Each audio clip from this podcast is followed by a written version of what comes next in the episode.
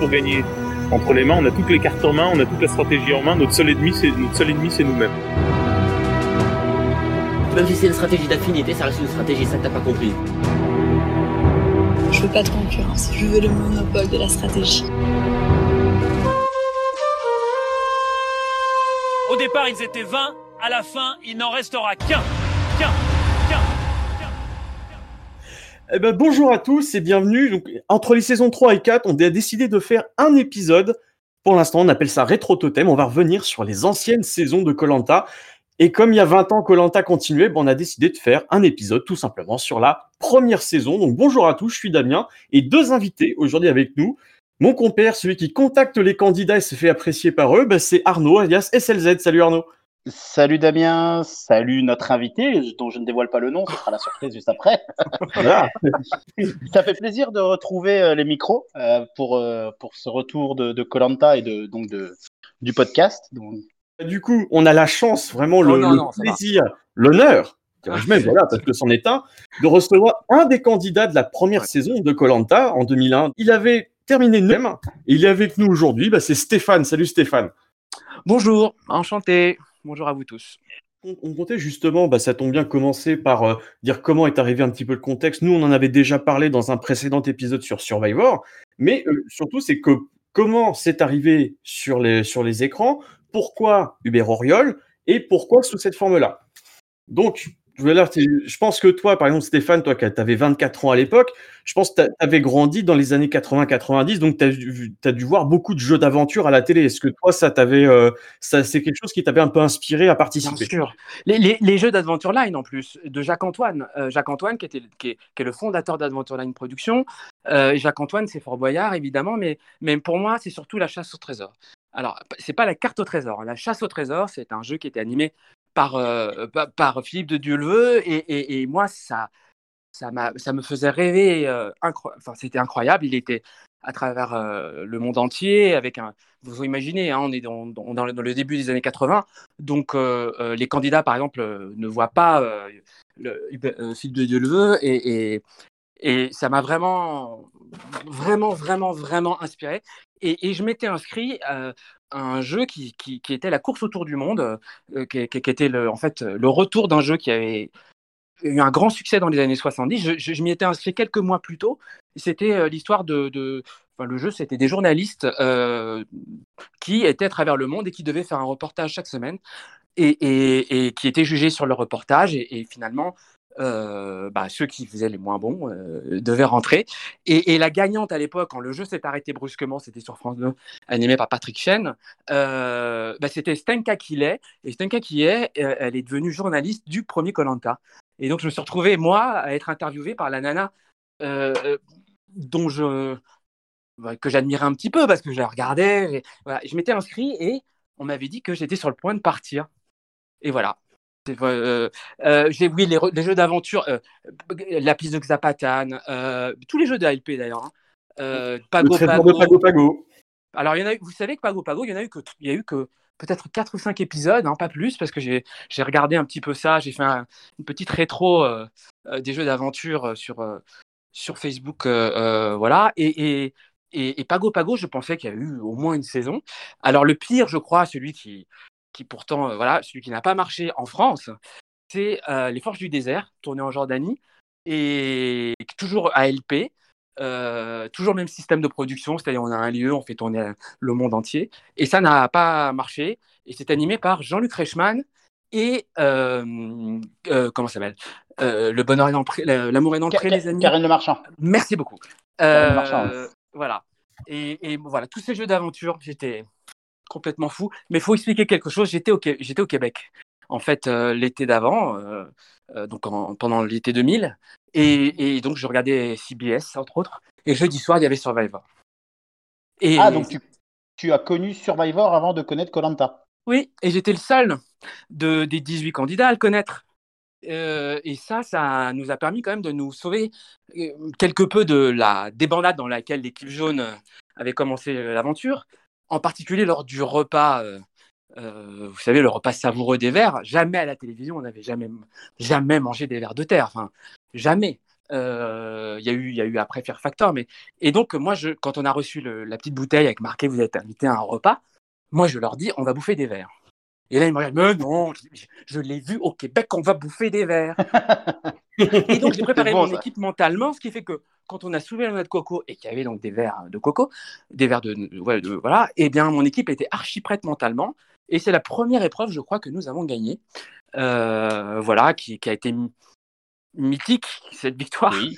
mais pas pas autant que qu'une autre victoire qui arrivera plus tard, euh, euh, où on a gagné une poule, etc. à manger. Où, on se saute les uns sur les autres, euh, on est, on est comme des, des fous, surtout que c'était David qui nous a permis de gagner. Enfin voilà. Euh, c'était ma chance. Je, connaissais bien le jeu quand même, parce que c'était la même Bible, ce qu'on appelle la Bible, c'est-à-dire euh, le- les, vous savez, les, les, les, les jeux, en fait, le- les, différents jeux qui sont proposés. Euh, je, je les connaissais. Et, et d'accord, d'abord, je voulais revenir aussi sur Philippe de Dieu le veut. Donc, pour les gens un petit peu plus jeunes Ouais. connaissent pas, comme tu l'as dit, c'était vraiment le l'archétype de l'aventurier dans les années 80, qui est décédé dans des circonstances un peu troubles en 86 parce qu'il était aussi agent du, des services secrets français. De la DGSE, ouais. Oui, et, et je- j'en avais parlé sur un autre podcast, mais je suis persuadé que s'il avait été encore vivant en 2001, ça aurait été lui l'animateur de Colanta parce qu'il représentait vraiment cet idéal d'aventure qu'avaient beaucoup de sportifs aussi, d'aventuriers des années 80. Tout à fait. Euh, euh, sachant que, pourquoi Hubert Auriol? Je pense que euh, TF1 a choisi Hubert Auriol justement parce que ce n'était pas un, animateur et que ça donnait à Colanta vraiment l'image d'un jeu, d'un jeu d'aventure. Et il faut savoir qu'à l'époque, quelques mois plus tôt, M6 et TF1 avaient signé une tribune dans le monde, je pense que vous en avez déjà parlé, où ils disaient jamais nous ne ferons Big Brother. Big Brother qui étant la chronique dans le monde entier, et TF1 et M6 signent ensemble une tribune dans le monde où ils disent nous ne ferons jamais ce type d'émission. Et quand TF1 euh, enregistre Colanta, donc qui est la première émission de télé-réalité, moi je, pense que c'est pas la télé-réalité, mais la première émission de télé-réalité tournée en France, euh, M6 je dis bah ok, eh bien je considère que le, on va dire que le, contrat est rompu. Eh bien nous nous allons faire évidemment euh, Big Brother. euh, et donc Big Brother, euh, le Loft a été diffusé entre le moment où nous avons tourné et le moment où l'émission a été diffusée, c'est-à-dire au mois de avril-mai. Voilà. C'était une époque, une époque très particulière et, je pense qu'Hubert Auriol représentait justement ce côté désamorcer le côté télé-réalité et donner un côté très aventure. Mais Voilà. m- même, j'ai l'impression aussi le choix ensuite de, de Denis Brognard, parce que mine de rien, euh, ils ont pris un animateur qui, quand euh, Hubert Auriol a arrêté, un animateur qui était inconnu euh, du Bien grand sûr. public, parce que il avait animé aucune émission de télé avant ni rien. Il était juste la voix off de la saison 1, et puis en plus, il avait une, euh, il était journaliste euh, spécialisé dans le sport, donc journaliste sportif. Donc, euh, ils ont voulu garder un petit peu cet esprit d'aventure en prenant un journaliste sportif plutôt qu'un animateur plus classique, on va dire. Bien sûr, Sa- sachant aussi une chose que faut, faut, comprendre que c'est quand même un format qui, qui, qui, dont, dont, l'animateur n'est pas la star. On, le- sait très bien. D'ailleurs, comme tous les formats des années 2000, c'est-à-dire comme Nouvelle Star, comme alors euh, voilà, euh, c'est- c'est plutôt euh, les candidats qui, qui euh, voilà, ou, ou- ou le jury dans les dans les jeux de, de télécrochet. Alors euh, là justement, si je voulais parler de ça un petit peu, euh, donc euh, regardez parce qu'on est sur, on est donc en 2001, donc euh, on, je crois que c'est en juin ou en juillet, euh, le- l'émission apparaît donc le samedi soir, non, non pas en prime time comme avant, mais en access. en- d'août, en les août, amis. oui. En plein Mm. milieu du mois d'août à 19h, c'est-à-dire le, le, le truc du genre, bon, allez, euh, ils l'ont pas mis en deuxième partie de soirée parce qu'on a ce qu'on appelle un coup de grille, euh, c'est-à-dire que l'émission était quand même très chère pour la mettre en deuxième partie de soirée, mais la mettre le samedi à 19h au mois d'août, euh, c'était quand même euh, un petit peu euh, planqué. faut dire les choses comme elles sont. Ouais. Ouais. Alors, il paraît qu'apparemment c'est parce que AIP ne voulait pas mettre ça le samedi soir parce qu'en face il y avait Fort Boyard. Oui, mais bien sûr, mais enfin, il y avait euh, l'été, il y a beaucoup moins de pression, euh, surtout on est en, en 2001. Hein, euh, l'été, il y a vous pouvez le mettre n'importe quel autre soir. les audiences sont quasi similaires, évidemment, puisque les gens sont en vacances, que, le samedi. Donc, je dirais que c'est bien tenté, mais, ça marche pas. En tout cas, pas pour moi. qui ait fait 20 ans de télé après, en tout cas. Alors, du coup, on, comme on l'a dit, c'est Hubert Auriol donc, qui euh, présente cette, première, euh, dire, cette première mouture de Colanta. Et du coup, donc, Hubert Auriol qui nous a quittés malheureusement au, mois de janvier. Et euh, Hubert non, Auriol... il, y a quelques, il y a quelques mois, là, là... oui, au mois de janvier, excuse-moi. Excuse ouais, oui, tout à fait, je, je me crois. Le, 10 janvier, 10 janvier. Et du coup, enfin, faut savoir que c'était un grand, un grand champion justement des années 80, puisqu'il a commencé en enduro. C'est un champion de moto à la base. Il a gagné deux fois le Paris Dakar dans les années 80. Dont une, fois, une fois avec les chevilles cassées, il a fini la dernière épreuve. Il, avait les deux chevilles cassées. Enfin, c'est un, grand. Et puis il était organisateur après du, Paris Dakar. Mhm. Mais quelle tristesse, quelle tristesse. Et, je, vous savez, on est, on est, on est très très liés tous les candidats de la saison 1. Et d'ailleurs, la saison 2 et 3, mais je pense qu'on en parlera. Mais, mais, mais franchement, euh, on l'appelait cousin Hub, puisqu'on était en, plein, en pleine période des visiteurs à l'époque. Euh, donc c'était cousin Hub, et il était d'une gentillesse, il était d'une prévenance, il était, euh, c'était vraiment, vraiment un, alors, euh, très mauvais animateur, mais très grand. grand. mais, vous savez, en parler justement. Oui, bah alors je, vais vous raconter une anecdote. J'étais le nageur, moi, dans l'équipe jaune, parce que, euh, en effet, j'avais beaucoup de natation, etc. Et donc, euh, j'étais souvent, vous savez, sur un radeau à l'autre bout de la plage, en attendant que le jeu commence, et donc en plein soleil, bien évidemment. Et, et, et Hubert Auriol mettait beaucoup de temps à faire ses plateaux parce qu'il les recommençait une bonne dizaine de fois. Et, et le truc, c'est qu'au moment de tourner, eh bien, quand je me jetais à l'eau, euh, bah, la marée était basse et je n'ai jamais nagé. J'ai toujours couru avec de l'eau, allez, à mi-mollet, euh, mais je n'ai jamais nagé. Euh, mais malgré tout, je peux vous dire que c'était quelqu'un de. Oui, ouais. Il y a, effectivement, enfin voilà, nous on savait qu'il était en, en, en, soins intensifs depuis quelques semaines, donc comment vous dire, on avait un mauvais pressentiment. Et euh, je voudrais, euh, au nom de, tous les autres candidats, euh, d'ailleurs, comme d'habitude, hein, nous avons tous solidairement fait un geste à l'association, enfin bref, pour laquelle il voulait que, les gens s'investissent, et puis des fleurs, évidemment. voilà, on est comme ça, c'est-à-dire qu'on est une vraie famille, hein, les gens de la saison 1, euh, d'ailleurs je pense qu'après les autres saisons aussi, mais et, nous, nous, nous, voulions absolument remercier celui qu'on considère comme notre, bah notre, oui, notre oncle plutôt que notre cousin, mais, mais, voilà. Sachant que notre, notre tante, notre, il faut, je voudrais saluer quelqu'un qui s'appelle Chantal Morel, qui était la directrice de casting à l'époque. Euh, c'est notre fée, parce que c'est elle qui nous a choisis, c'est elle qui nous a présentés aux gens de TF1. C'est elle qui a fait que toutes nos vies ont changé d'une façon ou d'une autre, parce que tous les, neuf derniers candidats, et j'ai eu la chance d'être le neuvième, vous voyez, je passais quand même tout près de la correctionnelle, euh, nos vies ont vraiment changé et c'est grâce à elle. Elle s'appelle Chantal Moret, directrice de casting. Et, voilà. Et maintenant, elle est coach de vie, ce qui n'est pas très étonnant non plus. Bah, du coup, non, bah, merci en tout cas pour tout ce que tu racontes. Ça, c'est super sympa d'avoir comme ça quelques petites anecdotes un petit peu, un peu marrantes. Puis évidemment, bah, toujours un hommage à Hubert Auriol, donc comme je disais, qui, a quitté au mois de janvier. Euh, et Hubert Auriol, comme je disais, euh, on parlait tout à l'heure de son accident en 87, où en gros, il veut passer entre deux arbres, il y a des souches, il se plante, il se casse les deux chevilles. Il avait une rivalité avec un pilote qui était une légende de l'époque aussi, qui s'appelait Cyril Neveu. Ensuite, pendant sa convalescence, il a participé au record du Tour du monde en avion à hélice qui était détenu depuis 50 ans par euh, Howard Hughes, qui était une légende de l'aviation et, de, euh, et, un acteur américain. Je savais pas du tout. Avec, euh, notamment Henri Pescarolo, moi je connais bien parce que je suis du Mans et que c'est une légende des 24 heures aussi. Et depuis, donc, il a été, il, était pilote de rallye. Il a, il a gagné le Paris-Dakar en 92, mais en voiture cette fois-ci au lieu de la moto. Et ensuite, il a dirigé le Paris-Dakar entre 95 et 2004 et fait d'autres choses de rallye aussi. Euh, lors de son décès, Denis Brognard avait déclaré voilà, il disait que tout naturellement, les gens de TF1 étaient allés le voir pour présenter la première saison de Colanta parce que c'était un aventurier au sens noble du terme, parce qu'il avait une belle gueule, une faconde. Et c'est vrai qu'il avait une gueule comme ça, une gueule de baroudeur. Complètement. Non, mais il était, pour nous, il était une référence. Il faut, savoir que nous, on a fait Colanta euh, sans, sans référence, justement. Et, pour le coup, j'enlève vraiment le côté américain du truc, parce qu'évidemment, on, est en, voilà, on est en France. Nous, euh, tous les candidats vous le diront, on est parti parce qu'on voulait faire euh, Robinson. Voilà, on voulait des, des Robinson Crusoe. Et c'est vrai que d'avoir en face de nous un aventurier comme celui-là, c'était, comment dire, c'était très valorisant, quelque part, vraiment.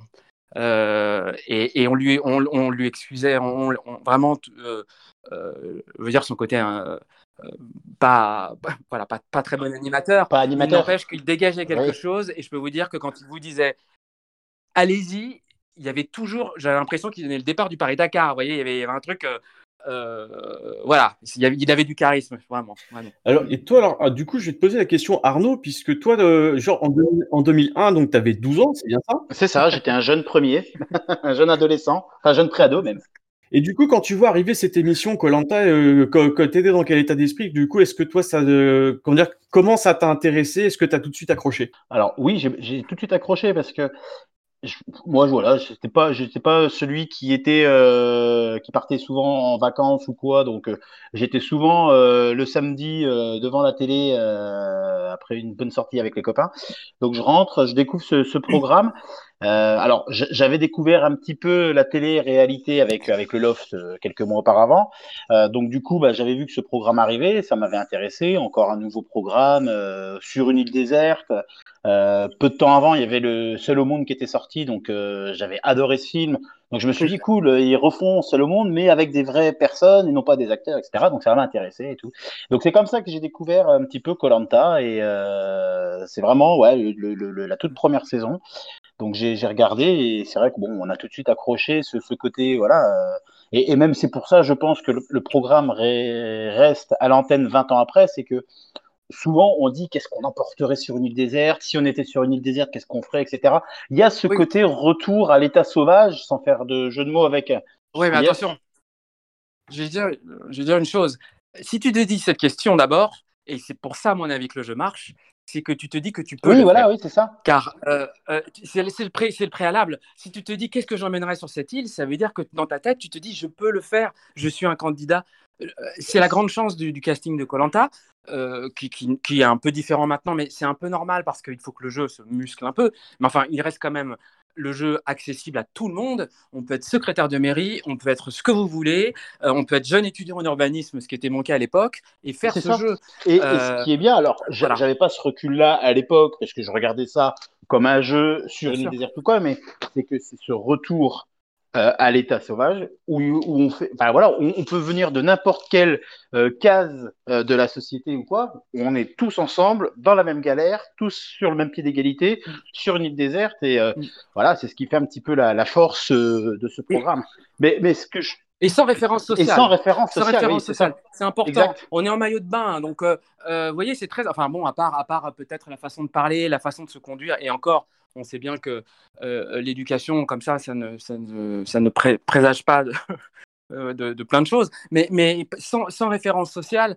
Et, et ça, c'est vachement important. Euh, moi, j'ai toujours, toujours considéré que j'avais eu de la chance de rencontrer ces gens que je n'aurais jamais jamais rencontré. Dans... Moi, j'étais à Rueil-Malmaison, dans un lycée catholique de garçons qui s'appelait Passy-Buzinval. Euh, j'ai vécu des moments un peu difficiles parce que donc je suis d'origine marocaine, j'étais adopté euh, et j'ai vécu euh, voilà des moments pas faciles mmh. dans, dans, ce lycée qui était voilà voilà rempli de garçons un petit peu beaucoup d'extrémistes etc. Et, et, et, et, quand je suis arrivé là-bas, ce qui était drôle d'ailleurs, c'est qu'il y en a, y, beaucoup m'ont pris, je disais voilà, c'est le rebeu, c'est le beurre. Euh, et ils se sont, mais alors fourvoyés euh, complètement parce que j'étais, voilà, je, je, ne je suis pas de, de, je suis pas, je, suis pas de cette éducation-là. Moi, je suis complètement, euh, voilà, je suis adopté, donc j'ai une tête de beurre. Je dis souvent, je suis un beurre doux, voilà, mais pas sans sel, mais pas sans sel. T'es pas de Bretagne? ça je ne suis pas de Bretagne. Fait, un beurre demi-sel, du coup. Je suis donc, bah, je suis de Rueil-Malmaison, voilà, j'ai un, un, un, pur produit de, des Hauts-de-Seine. Et d'ailleurs, je crois que mon choix le, mon choix était euh, gouverné aussi par ça. C'est-à-dire que je pense qu'il voulait, quel, voulait quelqu'un qui représentait la diversité, et Dieu sait que je représente la diversité, euh, euh, mais il voulait, voulait pas un, archétype, ou, enfin un stéréotype de voilà, de l'image un petit peu bas de gamme qu'on aurait pu avoir euh, de quelqu'un provenant de l'immigration, ce qui est toujours très regrettable. Euh, et qu'on qu retrouve dans le, par exemple dans le loft, vous voyez, moi le team, euh, moi le teint, je sais comment ça s'écrit. bon, euh, euh, non mais c'est vrai, c'est très important. Et d'ailleurs c'est pour ça que j'ai été ensuite un chroniqueur de Christine Bravo sur Douce France. Je pense aussi, je pense aussi qu'il voulait un Parisien qui, qui représente la diversité, etc.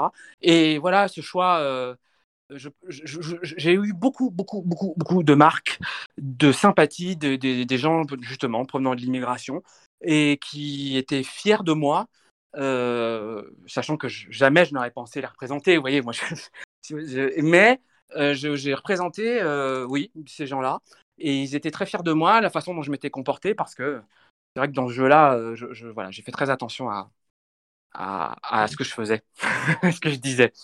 Ah, donc déjà à l'époque, en 2001, tu étais, étais, déjà un peu soucieux de ton image et tout. Ah, mais complètement. En fait, je voulais faire de la télévision. Mais je voulais pas faire de, enfin, je voulais pas faire de la télévision, je voulais faire de la télévision. J'ai retrouvé dans le, grenier de ma maman il n'y a pas très longtemps euh, ce que je faisais à 13 ans, c'est-à-dire des grilles de programmes et des décors. Non, faut, faut, en plan de masse. Non, mais le gars, il était un petit peu. Voilà. Euh, euh, donc, j'avais participé à des jeux euh, des jeux de plateau, donc j'avais fait euh, euh, Pyramide, j'avais fait plein de choses comme ça. où je regardais un petit peu les caméras. Enfin, moi, c'était ça qui me plaisait, quoi. Et, quand j'ai fait Survivor, très honnêtement, j'ai un journal. j'avais un journal. j'avais décidé d'écrire les 1000 derniers jours avant l'an 2000 et j'ai continué après. je l'ai publié d'ailleurs sur, Facebook. Je, publie ce que j'écris le jour le jour où, on me dit que je vais partir. Et je me dis que je suis urbaniste à l'époque, hein, je viens de finir mes études, je reviens du Québec, et je me dis, il faut que je tente. Il y a une porte qui s'ouvre, il faut que je mette le pied. Euh, et ça a marché d'ailleurs, puisque voilà. Mais je rêve, je, oui, la télé pour moi c'était, euh, j'ai beaucoup, beaucoup, beaucoup regardé comment ça se passait. Et je peux vous dire que les équipes techniques ont beaucoup souffert, mais ça vous le savez aussi sur cette émission. Je pense que la première édition a été aussi dure que pour nous. Euh, et nous sommes deux à, avoir franchi euh, le Rubicon, comme on dit. Euh, Géraldine, qui était avec moi et qui est devenue caméra woman, et, moi-même. Et quand j'ai fait ma première apparition à la télévision sur France 2 dans, dans Douce France, il y avait un petit magnéto de moi dans Paris, me présentant, et qui me filmait Géraldine. c'est fou. C'est fou. Voilà. Ah, c'est ouf. Alors, du coup, on va, on, va plutôt là, se focaliser sur le jeu parce que donc, la première voix que l'on entend euh, lors du tout premier épisode, eh ben, c'est Denis Brognard. Voilà, parce que Denis Brognard fait la voix off. Et du coup, donc, je me suis procuré le livre de, de Denis, donc, qu'il avait publié en 2010, Mes secrets de Colanta, préfacé par Nizou en plus. Et en gros, ce qu'il disait, c'est-à-dire que à la base, euh, c'est Xavier Couture, donc il avait contacté parce qu'il avait soi-disant une voix de fakir. Et, euh, et de, en fait, Étienne Moujotte, qui l'a dit aussi euh, là dans une biographie récente, quand l'émission a été tournée, ils n'étaient pas contents du résultat et ils cherchaient un truc. Et Xavier Couture a, contacté Denis Brognard pour faire pour faire la voix off. Ils se sont rendus compte que ça marchait bien avec la voix off. Et du coup, comme ça, ils ont tourné comme ça dans une petite équipe. Ils ont fait les voix off et c'est c'est la première fois qu'on a entendu, et c'est pour ça d'ailleurs que Denis a fait la saison 2 ensuite, parce que la voix était facilement reconnaissable. Ben, sachant qu'il présentait aussi, il a présenté l'émission finale euh, de Colanta 1, puisqu'il y a eu une émission finale. Une d'after. Euh, pas, pas, pas, là, pas là où on a découvert le gagnant, puisqu'on le découvre dans le jeu, euh, le gagnant, on le découvre lors de la finale. Il n'y a pas de scellement de, de, de, de, de, dur ou je ne sais quoi. Euh, mais euh, ils avaient déjà eu, ils avaient déjà compris, et puis surtout vu le succès, ils se sont dit on va faire une deuxième partie de soirée, enfin une troisième partie de soirée parce qu'il y avait quelque chose entre la finale et puis euh, bah, évidemment puisqu'on on était en on était en access. il y a eu une émission vers 23h le, le, samedi de la finale ou le vendredi, je sais plus très bien. Et, et, on a tourné et c'était donc ils avaient bien compris le truc. Ils avaient mis Hubert avec nous et c'était Denis Brognard qui, qui l'animait. D'ailleurs, ce, qui est drôle, petit euh, anecdote comme ça, j'ai revu donc il y a pas longtemps euh, la, saison. Denis Brognard, qui n'était pas forcément très connu visiblement. Enfin, je dis ça en plaisantant évidemment, euh, parce que dans le générique, à la fin, c'est Brognard ARD, alors que son, son nom de famille c'est ART. Ah. Voilà, c'est petite anecdote inutile comme ça que Damien pourra cuter. Mais c'est, je voudrais, je voudrais aussi le saluer. Non, non, je voudrais le saluer aussi parce que c'est quelqu'un qui, en fait, euh, vous savez, euh, moi après, bon voilà, je me suis retrouvé euh, conseiller de programme, etc. ou producteur. C'est des, gens. Denis, il n'était pas sur le tournage. par contre, il a vu tous les rushs et donc il nous connaît, il nous connaît sur le bout des doigts. Il a vécu l'aventure avec nous, presque, presque plus que Hubert finalement, parce que Hubert Oriol a, peu, a peu vu les rushs. Denis, lui, il a vu tout ce qui a été tourné, puisque donc il a été, comme vous le disiez, je dirais un peu mis, il était un peu le chef de cette deuxième équipe de, montage. Et donc, c'est quelqu'un qui, qui me salue toujours, qui, qui, fait toujours référence à moi d'ailleurs en me disant je le rencontre souvent, il fait de la télévision, etc alors que moi, je le connaissais très peu. Maintenant, je l'ai revu, etc. Mais c'est quelqu'un qui n'a pas présenté l'émission. Je n'ai vu qu'à la finale. J'ai pas de rapport affectif euh, euh, naturel, mais euh, il y en a un. et je pense que ça vient de lui parce qu'en effet, il a, il, a tout vu. il a tout vu. Et, d'ailleurs, lors Enfin, il n'a pas tout vu. Hein.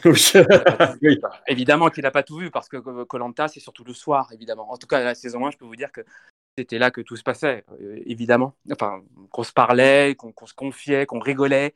Et dès que les caméras arrivaient, bon, c'était un peu autre chose. Mais, ça, c'est intéressant parce que vraiment, je, tu, ça fait plusieurs fois que tu, que, que tu l'évoques. Parce qu'on se disait, nous, que les premières saisons, justement, les, les, les, candidats sont hyper naturels et tout. Mais euh, nous, on reproche aussi aux candidats de, des, des, émissions plus, comment dire, plus, plus récentes d'être dans une espèce d'hyper contrôle de leur image, cette espèce de, de, rigueur morale qui, qui, qui, sortent à tout bout de champ. Ils ont raison. en fait, non, attention, s'ils si, disent ça, c'est pour, une, c'est pour une autre raison que la nôtre, en tout cas que la mienne. Ils disent ça parce qu'ils ont bien compris que à la fin, c'est toujours celui qui a été euh, le plus discret souvent euh, et celui qui a été, euh, je dirais, le plus, le plus propre qui gagne. Voilà, parce que les autres candidats ont toujours à cœur, eux, justement, de, d'exprimer leur, leur, justement leur, attachement aux rigueurs, à la beau valeur, etc. Et donc, ils, font gagner souvent, si quelqu'un a, fait des, a été très bon aventurier, mais pour de mauvaises raisons, ou c'est mal conduit, ou a été trop pédant, voilà, il va perdre. celui qui gagnera, ça sera toujours celui qui la jouera modeste. Donc il y a un peu de ça. Euh, moi, je peux vous dire, c'était, je, contrôlais mon image parce que je me suis toujours dit, ma mère regarde, mon père regarde. Euh, je, voilà, c'est vraiment ce côté. Euh, j'ai toujours dit, il y a 19 candidats. Je, le disais à l'équipe, hein, il y a 19 candidats. Il y a la caméra, les amis. Et ça, c'est un, c'est vraiment. Et puis je les voyais venir aussi, les, les, les journalistes avec leurs questions et tout ça. Je, je, décodais le truc, quoi. Jean-Luc qui était donc un, un, des candidats le, plus. C'était un hargne, mm. hein, c'était un, un, militaire. Oui, qu'on a revu ensuite dans le retour des héros. Exactement, qui était quelqu'un euh, quelqu'un d'emblématique et qu'on a viré très vite. Euh, et, ça, alors ça, c'était une grande surprise pour les producteurs. Et, euh, mais ça, je, je, je, reviendrai. Mais, mais c'est vrai que je, je, faisais toujours attention toujours attention à ne pas dire du mal, etc. etc. Et à la fin, euh, si possible, de montrer mes talents d'écriture, parce que, comme je vous l'ai dit, je voulais faire de la télé, écrire, etc. D'où, euh, mais on en parlera peut-être tout à l'heure, quand j'ai su que j'étais éliminé, j'ai dit, oulala, là là il faut que je montre que je sais écrire, et j'ai essayé de faire un petit truc marrant, et, et, c'est pour ça que je fais une envolée lyrique dans, dans ce qu'on appelle confessionnal, mais alors c'est encore autre chose. C'est encore un truc qui. Vous vous rendez compte qu'on a inventé le confessionnal quand même, à la télé Mais non, c'est pas, pas le loft. Hein. Voilà. Confessionnal, il était sur Colanta, il y avait une petite cabane, on pouvait, on pouvait y aller, avec une petite, une petite cassette, vous savez, les petites cassettes de, de, de, caméra, quoi. Et on la foutait dans la caméra et, euh, et on pouvait dire ce qu'on voulait. Voilà. Un défi physique, une aventure humaine. Ils sont 16, 8 hommes, 8 femmes ils vont vivre une expérience extraordinaire. Ils sont naufragés volontaires sur une île perdue à 10 000 km de la France, l'île de Koh Lanta, au sud de la Thaïlande. Voilà. Bah, voilà. Je peux vous raconter quelque chose? Ce ne sont pas les premières secondes de Koh Lanta. Ah, d'accord. Bah, comment ça? Parce que parce qu'ils ont fait une, ils n'avaient aucun repère en fait, et euh, ils ont fait une erreur qu'ils n'ont jamais reproduite après on s'est retrouvés tous à l'aéroport, même pas à l'aéroport, je me rappelle, on a eu rendez-vous devant la gare Montparnasse. Tous. Et donc, euh, euh, je peux vous dire que, évidemment, dès qu'on s'est retrouvés ensemble, déjà dans le bus qui nous amenait à, l'aéroport, euh, alors qu'on ne savait même pas où on allait, hein, je, ne savais pas où on allait, hein, on avait supprimé notre passeport pour faire les visas, eh bien on commençait à discuter. Et je voyais bien les producteurs en tout cas les, gens qui les représentaient, parce que les producteurs étaient sur place, se dire mais mince, on est en train de, louper des moments très importants. Euh, ces moments de rencontre, ces moments. Et c'est vrai que, euh, d'ailleurs, c'est évoqué dans, le jeu, puisqu'on se dit que Romain et Jean-Luc auraient peut-être fait une alliance. Et bien cette alliance, elle aurait, était faite euh, dans, sur le trajet dans l'avion. Parce que dans l'avion, on était les uns à côté des autres. Et je peux vous dire que dès qu'on est arrivé à Krabi, Krabi qui était la ville un petit peu. Euh, l'hôtel euh, avant, avant d'aller sur C'est aussi un Pokémon. Euh, ah, peut-être, peut-être, mais c'est là où on voit qu'on n'a pas le même âge. mais mais, mais il, il, faisait mauvais temps, donc il ne voulait pas commencer l'émission tout de suite. Il voulait un beau soleil pour commencer. Donc ils nous ont fait patienter un ou deux jours euh, de plus à l'hôtel. Mais une fois qu'on est arrivé à l'hôtel, ils nous ont dit maintenant, euh, vous allez regagner vos chambres et vous n'allez plus en sortir. Et nous sommes restés trois jours enfermés dans nos chambres avec interdiction de sortir. Nous qui rêvions justement euh, et qui étions, dirais plutôt des gens qui aimions euh, voilà, les, grands espaces. On a commencé les trois premiers jours enfermés dans nos chambres. Je peux vous dire qu'au bout de trois jours, je me souviens, j'étais avec mon Walkman, je sautais sur mon lit pour essayer de me défouler, surtout qu'on voyait la piscine là, voilà.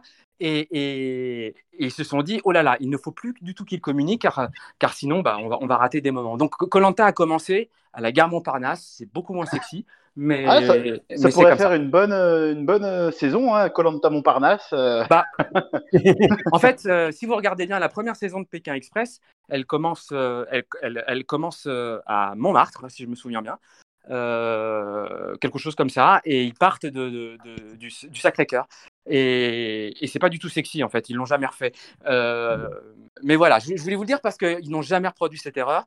Et ensuite, ils ont bien fait attention de faire partir les candidats dans des avions différents, etc., etc., pour faire en sorte que les candidats se découvrent. Et du, et du coup, est-ce que vous avez eu un test PCR euh, comme vous étiez confiné pendant trois jours?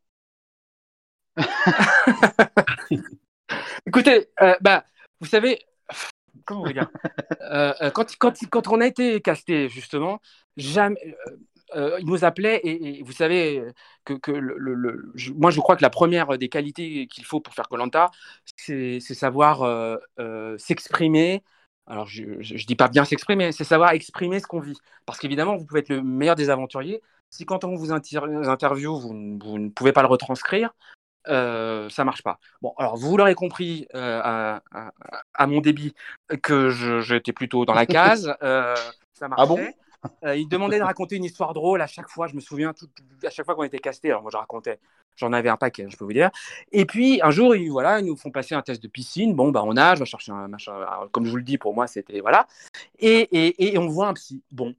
Euh, mais ce qu'on savait pas, c'est que c'était le test final et qu'en fin de compte, il y avait tous les derniers, euh, je crois qu'il y avait à peu près une centaine, peut-être un peu moins quand même, de, candidats. Nous, on ne savait pas, on, avait bien été cloisonnés comme ça et que quelques semaines plus tard, ils nous appellent, euh, ils nous disent voilà, euh, vous partez.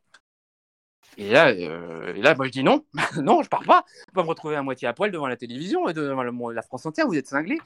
Il me dit bah, vous partez dans, un mois, donc là, vous faire les vaccins tout de suite.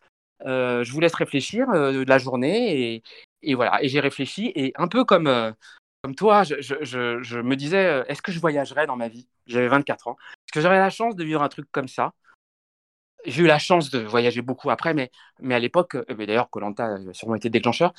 Et je me suis dit, mais jamais je vivrai un truc comme ça, c'est-à-dire une aventure contrôlée, en fait. C'est-à-dire que vous faites Robinson Crusoe, mais enfin, il y a quand même une équipe médicale. Et, donc, euh, j'ai réfléchi et, j'ai dit oui. Euh, mais voilà, voilà comment ça s'est passé. Alors, du coup, donc, le, les, les, 16 candidats, puisque vous étiez 16, sont sur le bateau. Et donc, décrochent un radeau et, deux équipes, c'est deux équipes de 8. Donc dans l'équipe jaune, il y a Marie, étudiante en communication, il y a Jean-Luc, donc le militaire dont on va parler. Il y a Sandra, l'étudiante en langue étrangère, donc elle, on va en parler aussi. Il y a David. Ma fille. il y a David, il y a toi, mon Stéphane. Il y a François. C'est juste cette famille. Hein. et il y a Gilles, donc le, le futur vainqueur. Et Françoise. Ah, Françoise et Gilles, pardon. Françoise et Gilles, oui, bien sûr, oui, oui. Et Géraldine. Oui, Géraldine, qui, était intérimaire dans les assurances à l'époque, et voilà, qui est devenue caméra woman maintenant. Et donc chez les Rouges, il y a Guillaume, Gaël, Harry, Michel, William, mhm. Romain, mhm. Patricia mhm. et Guénaël, la finaliste, et que qu'on a eu d'ailleurs la chance de rencontrer avec plusieurs personnes d'autour du feu euh, récemment. Et que je tiens à remercier, car c'est Guénaël qui m'a aiguillé sur, sur toi, Stéphane, et qui m'a incité à rentrer en contact avec toi pour, euh, pour ce podcast. C'est gentil. Mais je, je, c'est une famille, c'est incroyable. C'est incroyable. Je, je- Évidemment, les neuf derniers, parce que je- c'est très dur pour ceux qui, qui partent après, Euh, qui partent avant, pardon, euh, parce que euh, ne restent pas sur l'île, ils sont renvoyés très vite en France. Moi, j'ai eu cette chance incroyable. Je dis souvent, je suis le dernier, j'étais le premier éliminé après la réunification, ce qui m'a permis quand même non seulement de vivre l'aventure jusqu'au bout, ce qui est symboliquement très important. Je pense que tous les autres candidats, hormis David, parce que moi, David était tellement cool. David était donc éliminé juste avant moi. Euh, il était tellement cool que je ne voulais pas qu'il parte et je suppliais la production. Vous voulez pas reculer un petit peu son avion, etc. Il a reculé au moins. Il est resté presque deux, ouais, au moins une semaine ou deux avec moi, alors qu'il aurait dû repartir dans les trois jours. Euh, mais c'est vrai que les neuf candidats, on, on est très très liés, très très très très liés. Et, et je peux vous dire quelque chose, je vais, je vais le dire, je- je- quand je pars, je, dis, vous savez, la petite phrase là que je dis euh, euh, au moment où mon, où mon portrait s'enflamme, euh, je dis, euh, j'avais une chance sur neuf de gagner, euh, je sais plus combien d'euros, 10 000, je crois. 100 000. je sais pas, bref, 100 000, 100 100 000. 000, vous vous rendez compte. J'avais, une chance sur neuf de gagner. Vous, vous voyez à quel point ça me, c'était mon, c'est- c'était, c'était mon, mon moteur. Hein. Euh, j'en ai rien à foutre en fait. Euh, mais, mais, euh, et- mais j'avais une chance sur un million de me faire des amis et j'ai gagné. C'est exactement ce que je dis. Et je peux vous dire que 20 ans après, avec évidemment tellement de choses qui se sont passées dans nos vies, je le dis plus que jamais, plus que jamais, euh, ces gens-là, les Genaël, Géraldine, euh, et là je fais un pont aussi avec la saison 2, Amel, euh, tous ces gens-là, toutes, les filles, et, Gilles qui est mon frère, etc., David, sont des gens qui m'ont aidé tout au long de ma vie de ces 20 dernières années, mais ils m'ont aidé à un point, euh, voilà, c'est des soutiens indéfectibles alors que je n'ai vécu que 30 jours avec eux finalement. Et je peux vous dire que, vous voyez, je sais pas, vous sentez l'émotion sûrement, je, je vous avoue que c'est c'est vraiment ce que j'en retire, quoi. C'est- formidable ce qu'on vit. C'est formidable ce qu'on vit depuis 20 ans, vraiment. Alors maintenant, on va parler du jeu en tant que tel. Allons-y. Ah, de la stratégie. Alors, au, début, donc, euh, on, sent que bah, dans l'équipe jaune, on a un leader, c'est Jean-Luc. Et alors, Jean-Luc, il a un côté très paternaliste parce que du coup, il prend très très vite les choses en main. Il a ce côté un peu, enfin, il, a ce côté ouais, assez directif quand même. Toi, par exemple, de, de quel souvenir tu gardais de, Jean-Luc, toi, les, premiers jours? Donc, Jean-Luc était un officier de marine à la retraite qui chantait un peu comme Patrick Fiori dans son portrait d'ailleurs. Et, euh, il, est, il, était, il était flippant. C'est-à-dire que euh, euh, on- on- il- je n'ai jamais su s'il jouait la comédie ou si c'était vraiment euh, quelqu'un qui était, euh, je dirais, euh, baroudeur à, à ce point-là. On le voit d'ailleurs à un moment dans- bouffer un crabe vivant en pleine nuit en hurlant. bref, c'est un peu. on se demande, voilà. Bon, il jouait sûrement un peu la comédie, mais pour nous, il faut savoir que je pense que les autres candidats ont, ont ressenti ça et le ressentent encore. Euh, mais nous, on le ressentait d'une façon particulière. On était complètement parano. Et complètement parano. La fin me rendait parano. Donc nous, on imaginait qu'il y avait des, on avait, il y avait des, il y avait des micros dans les arbres, euh, euh, et on imaginait que Jean-Luc euh, creusait des trous, parce qu'on avait, on avait trouvé des trous euh, sur le chemin pour aller chercher l'eau. Il y avait des trous avec euh, des branchages dessus. Euh, et on n'a jamais su. Il faudra que je, on leur demande, on lui demande un jour. On s'est dit, c'est- c'est c'est le marine, quoi. Voilà. Et donc, il nous faisait très peur. C'était pas notre père, je peux vous dire. Il n'y avait pas de rapport, ou alors vraiment une famille très. voilà, c'était. Oui, oui, c'était un père qui, qui maltraitait ses enfants. En fait, ce qu'on a, a compris tout de suite, c'est que on allait vite. comment dire euh, ça allait vite être compliqué avec lui, et d'autant plus que c'était vraiment le seul qui, était dans la stratégie à fond. Et on l'a éliminé très vite. Euh, alors pas tout de suite parce que on a éliminé d'abord Marie qui était malade. Alors ça, vous savez, c'est la grande chance quand on a quelqu'un qui est malade, euh, surtout sur la première, la première, la première élimination.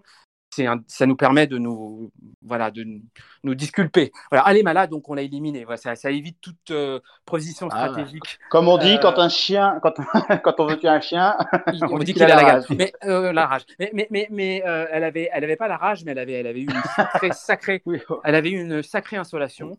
Faut dire que bon, elle, elle est comme Sandra, euh, toutes les deux, elles étaient à moitié euh, voilà, en, en maillot de bain toute la journée en train de bronzer, donc forcément sous le soleil de Colanta, ça fait mal. Euh, Mais, non, mais en parler parce que du coup, il y avait. Euh, excuse-moi, je, je te, je te donne la parole après, euh, Arnaud. Excuse-moi, oui, vas-y. C'est que, voilà, c'est que en Sandra, elle s'est fait remarquer au début parce que un truc dont on n'a pas parlé aussi, c'est que chaque aventurier pouvait avoir un objet de son choix avec lui. Oui. Et elle avait une pince à épiler. elle avait une pince à Oui, épiler. une pince à épiler. Oui, ce qui m'a valu un, mot euh, que j'aime beaucoup d'ailleurs, parce que euh, quand, on a sauté euh, dans, ces deux radeaux, qui étaient donc des deux côtés de la jonque, donc on nous dit vous allez sur l'île là-bas, etc. D'ailleurs, petite anecdote, on a pareil hein, dans notre côté parano, on s'est dit mais on voyait bien que l'équipe, on, a vu plus tard dans, le jeu que l'équipe rouge avait un, un walk et pas nous. Et, et, il nous parlait d'un walk, mais nous on n'avait pas de walk. Et, on disait ouais, enfin vous- c'est parano quoi, là c'est la prod. Sauf qu'on voit très bien dans, dans, le jeu, quand on saute dans l'eau euh, et qu'on monte sur le radeau, on voit un truc qui, qui se détache et qui fait fit, fit, fit et qui descend au fond de l'eau, c'est notre walk. Euh, on l'a juste perdu en, allant sur le, sur le radeau. Euh, Sandra, oui, alors Sandra, c'est quelqu'un qui, qui était très euh, bronzage, machin, au début, etc. On faisait la petite pépette et tout. Et puis, un jour, elle s'est réveillée, euh, euh, ou c'est peut-être nous qui avons ouvert les yeux, on va dire, on va être un peu plus. Et, elle est devenue une vraie warrior. je pense d'ailleurs après le départ de Jean-Luc quelque part. Je crois que Jean-Luc étouffait un peu tout le monde. Moi, la prod essayait de me, ils essayaient de dire avec qui on va pouvoir le mettre en concurrence. C'est pour ça que la prod était très. Euh, alors, qu'est-ce que vous pensez de Jean-Luc? Qu'est-ce que Jean-Luc est le chef naturel? Alors je les voyais venir hein, avec le gros sabot, donc je faisais très attention. Euh, mais Sandra, euh, ouais, Sandra, c'était c'était la, la nana qui nous a vraiment surpris euh, vers la fin du jeu. Ouais, vraiment. D'ailleurs, euh, elle est restée après moi. D'ailleurs. Euh, euh, Euh, non, non, non, elle a été. non, non, elle est partie avant moi. Elle est partie avant Ouais, elle moi. a été juste avant la réunification. Voilà, ouais. Oui, oui. Mais ce qui est marrant, c'est que on, on les, on, on les met de plus en plus et, et malgré tout, on savait qu'il fallait que ce soit elle qui parte et, et j'ai vu les images là, il n'y a pas longtemps. On dit quand même des méchancetés sur elle. Oui, on en a marre de la petite pépette et tout. Mais très honnêtement, elle s'est réveillée, enfin, elle, elle a montré des trucs sur la, la- la fin de, de sa participation, comme évidemment bah, tuer, la, tuer une des poules, puisqu'on avait deux poules. Je, ayant, j'ai, j'ai tué la première, euh, elle a tué la deuxième et elle l'a fait Non. mieux que moi, hein, je peux vous dire. Non sans plaisir. Hein. Alors oui, alors, vous parlez de moi, vous parlez de moi. Alors ça, ça, je, vous raconter quand même. Parce que C'est terrible ça, parce que maintenant on pourrait plus. c'est le montage en fait. C'est-à-dire Oui. que euh, euh, euh, oui, on a une poule. Alors on est comme des oufs. Moi, j'ai vécu beaucoup à la campagne, dans la Sarthe, etc. Et je voyais beaucoup euh, tuer les canards. Attends, dans la Sarthe canards, bon bah. Euh, ah, ah, pardon? T'as dit, t'as dit, t'as dit dans la Sarthe? Oui, à, à côté de ma mère, c'est dans un petit village euh, qui s'appelle Allière-Beauvoir. Ah bah moi je, Euh, je, je suis dans la Sarthe, moi je suis originaire de la Eh Sarthe, ben, j'y je- suis. Voilà. donc euh, Je vous laisse Ben, entre toi. vois, hein. Herbe-Beauvoir, qui, qui était un petit village à, à l'entrée de la forêt de Persaigne. J'y ai passé toute ma jeunesse. Et donc, évidemment, j'ai vu tuer des canards, par exemple. Et je voyais bien que les canards, bon, bah, on les tuait à coups de hache. euh, bon, mais c'est un coup un peu fondant, vous voyez, c'est un coup long. Une poule, on, je sais maintenant qu'il faut la, euh, voilà, faut lui donner un petit coup sur le côté. Et moi, j'ai voulu tuer la poule comme j'ai tué le canard, qui fait avec la machette dans l'autre sens en plus. Euh, ça a été un massacre. Euh, et c'est vrai que euh, une fois tué, bon bah, on l'a mangé. Ça nous a fait un bien fou. Et il m'interviewe quand même, allez, deux trois jours plus tard. Et c'est vrai que je, l'avais bien digéré tout ça. Il me demande, il me demande. alors moi, comme un idiot, je dis, oh, on n'a pas beaucoup d'occupation sur cette île, ça nous a occupés. Et ils ont monté ça comme ça, voilà, un petit peu en bout à bout. Euh, alors je vous raconte pas ce que j'ai reçu comme courrier. Euh, beaucoup, beaucoup euh, de mobilisation des, des, des fans de Brigitte Bardot qui m'envoyaient des lettres bien senties. Je vous en donne la teneur. Non seulement il égorge des moutons dans les baignoires, mais en plus il tue des poulets à la télévision. Alors comme vous l'avez compris, je suis catholique. Euh, donc euh, le côté, euh, voilà, ça m'a fait bien rire. Enfin, Déjà, déjà à l'époque. euh, Déjà à l'époque, on sentait les catholique, relents extré- Oui, non, euh, on sentait les relents extrémistes, euh, voilà. sur, ah, de Brigitte Bardot? Ah bah Oui, oui, oui. Enfin, oui. Et sur et sur la et sur la sur, sur la masse, sur le jeu, et puis voilà, sur sur tout ce qui ce qui Bah, sur la France, ce quoi. avait- voilà, ouais, ouais, c'est ça. Bah, on Amel- était aux Amel- prémices. On était aux prémices de, de voilà de du, deux- d'un- du deuxième Oui. tour Chirac Le Pen en 2002. Ouais. Et justement, oui, Amel, tu, tu en parles. euh, Amel, elle a vécu, elle a vécu un candidat, elle extrémiste. Oui, Ah, bah oui, oui, oui, euh, avec euh, alors je me Totalement. souviens plus de son nom, mais c'est pas bien grave. Oui, où, Non, voilà, où, pas euh, il fait un gros, un gros laïus euh, là-dessus. Bon, en plus que c'était gardé au montage. Mais ils ont voilà, raison. Ils ont raison. À partir du moment où la caméra est devant vous, euh, moi, tout ce qui est. euh, euh, en fait, on a compris pourquoi on pensait qu'il y avait des micros dans les arbres. C'est parce que euh, j'aurais expliqué, c'est la perche. C'est vrai qu'avec une perche, euh, il faisait semblant d'être au bout de la, la plage comme ça, et il mettait la perche, et avec une perche, vous entendez euh, très loin. Et donc, on ne comprenait pas pourquoi il, il- il savait des choses qu'on n'avait pas dit à la caméra.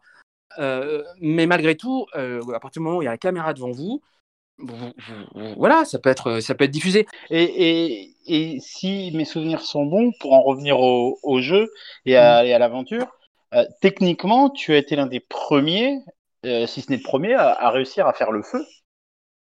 Avec, euh, un- je me Oui. souviens, avec un cul de bouteille et des lunettes, tu avais Alors, eu cette technique-là et ça avait quoi? créé.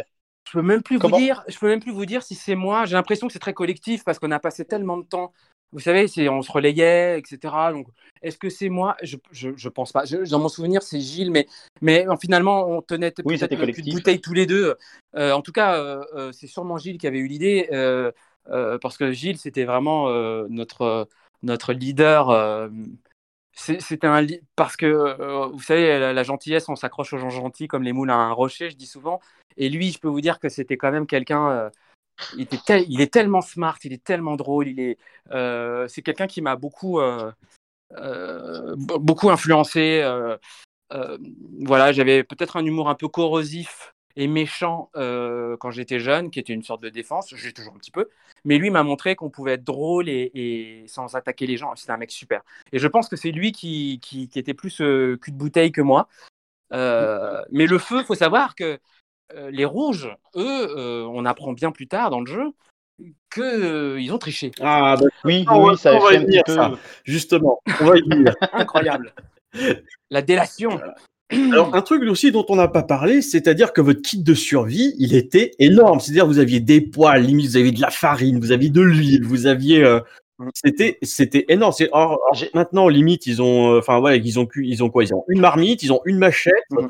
Euh, c'est tout. Vous, Ouais, mais ils ont des îles. euh, euh, nous, alors, faut comprendre, on était sur une île qui était un- une réserve naturelle.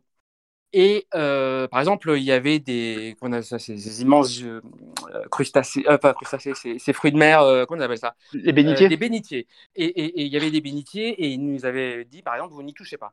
Euh, bon, il y avait aussi des, des varans, ça on n'y a pas touché. Euh, je peux vous dire, tous les soirs on entendait les varans. euh, dans, dans, dans le... Nous on dormait sur la plage parce que justement on entendait les varans qui dans la nuit fait tac, pour aller chasser euh, plutôt des moustiques. Enfin, s'ils sont plus euh, insectes hein, que, que petits. euh, C'est pas des dragons de Komodo, hein. mais, mais c'est quand même de belle taille quand même. hein. Je peux vous dire que euh, voilà, ça fait un peu peur. Euh, je, je, euh, c'est vrai que sur l'île, il n'y avait pas grand-chose.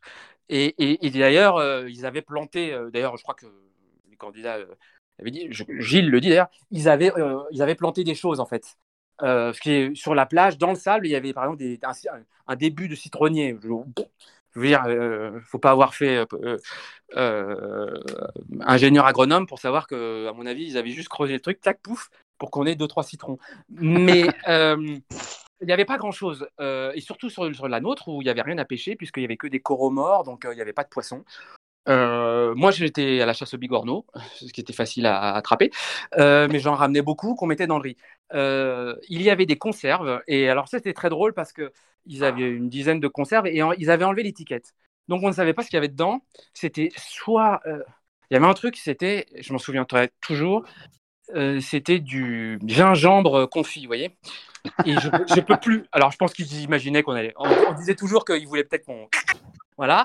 Euh, mais je ne peux plus manger de gin- gingembre confit. Comme d'ailleurs, je ne peux plus manger un bounty, par exemple. Moi, la noix de coco, c'est terminé. Je, je peux, je peux De-. Depuis Colanta, Ah, depuis Colanta. La, la- c'est de marrant, coco- c'est le truc qu'on qu'on entend souvent euh, des anciens candidats qui, voilà, ils peuvent plus manger de, de noix de coco parce qu'ils Mais en parce ont qu'on les a tellement bouffé pendant après. 40 jours. Parce Ouais, ouais. qu'on en bouffe par un jour et puis après on en commence à bouffer les vertes et tout ça.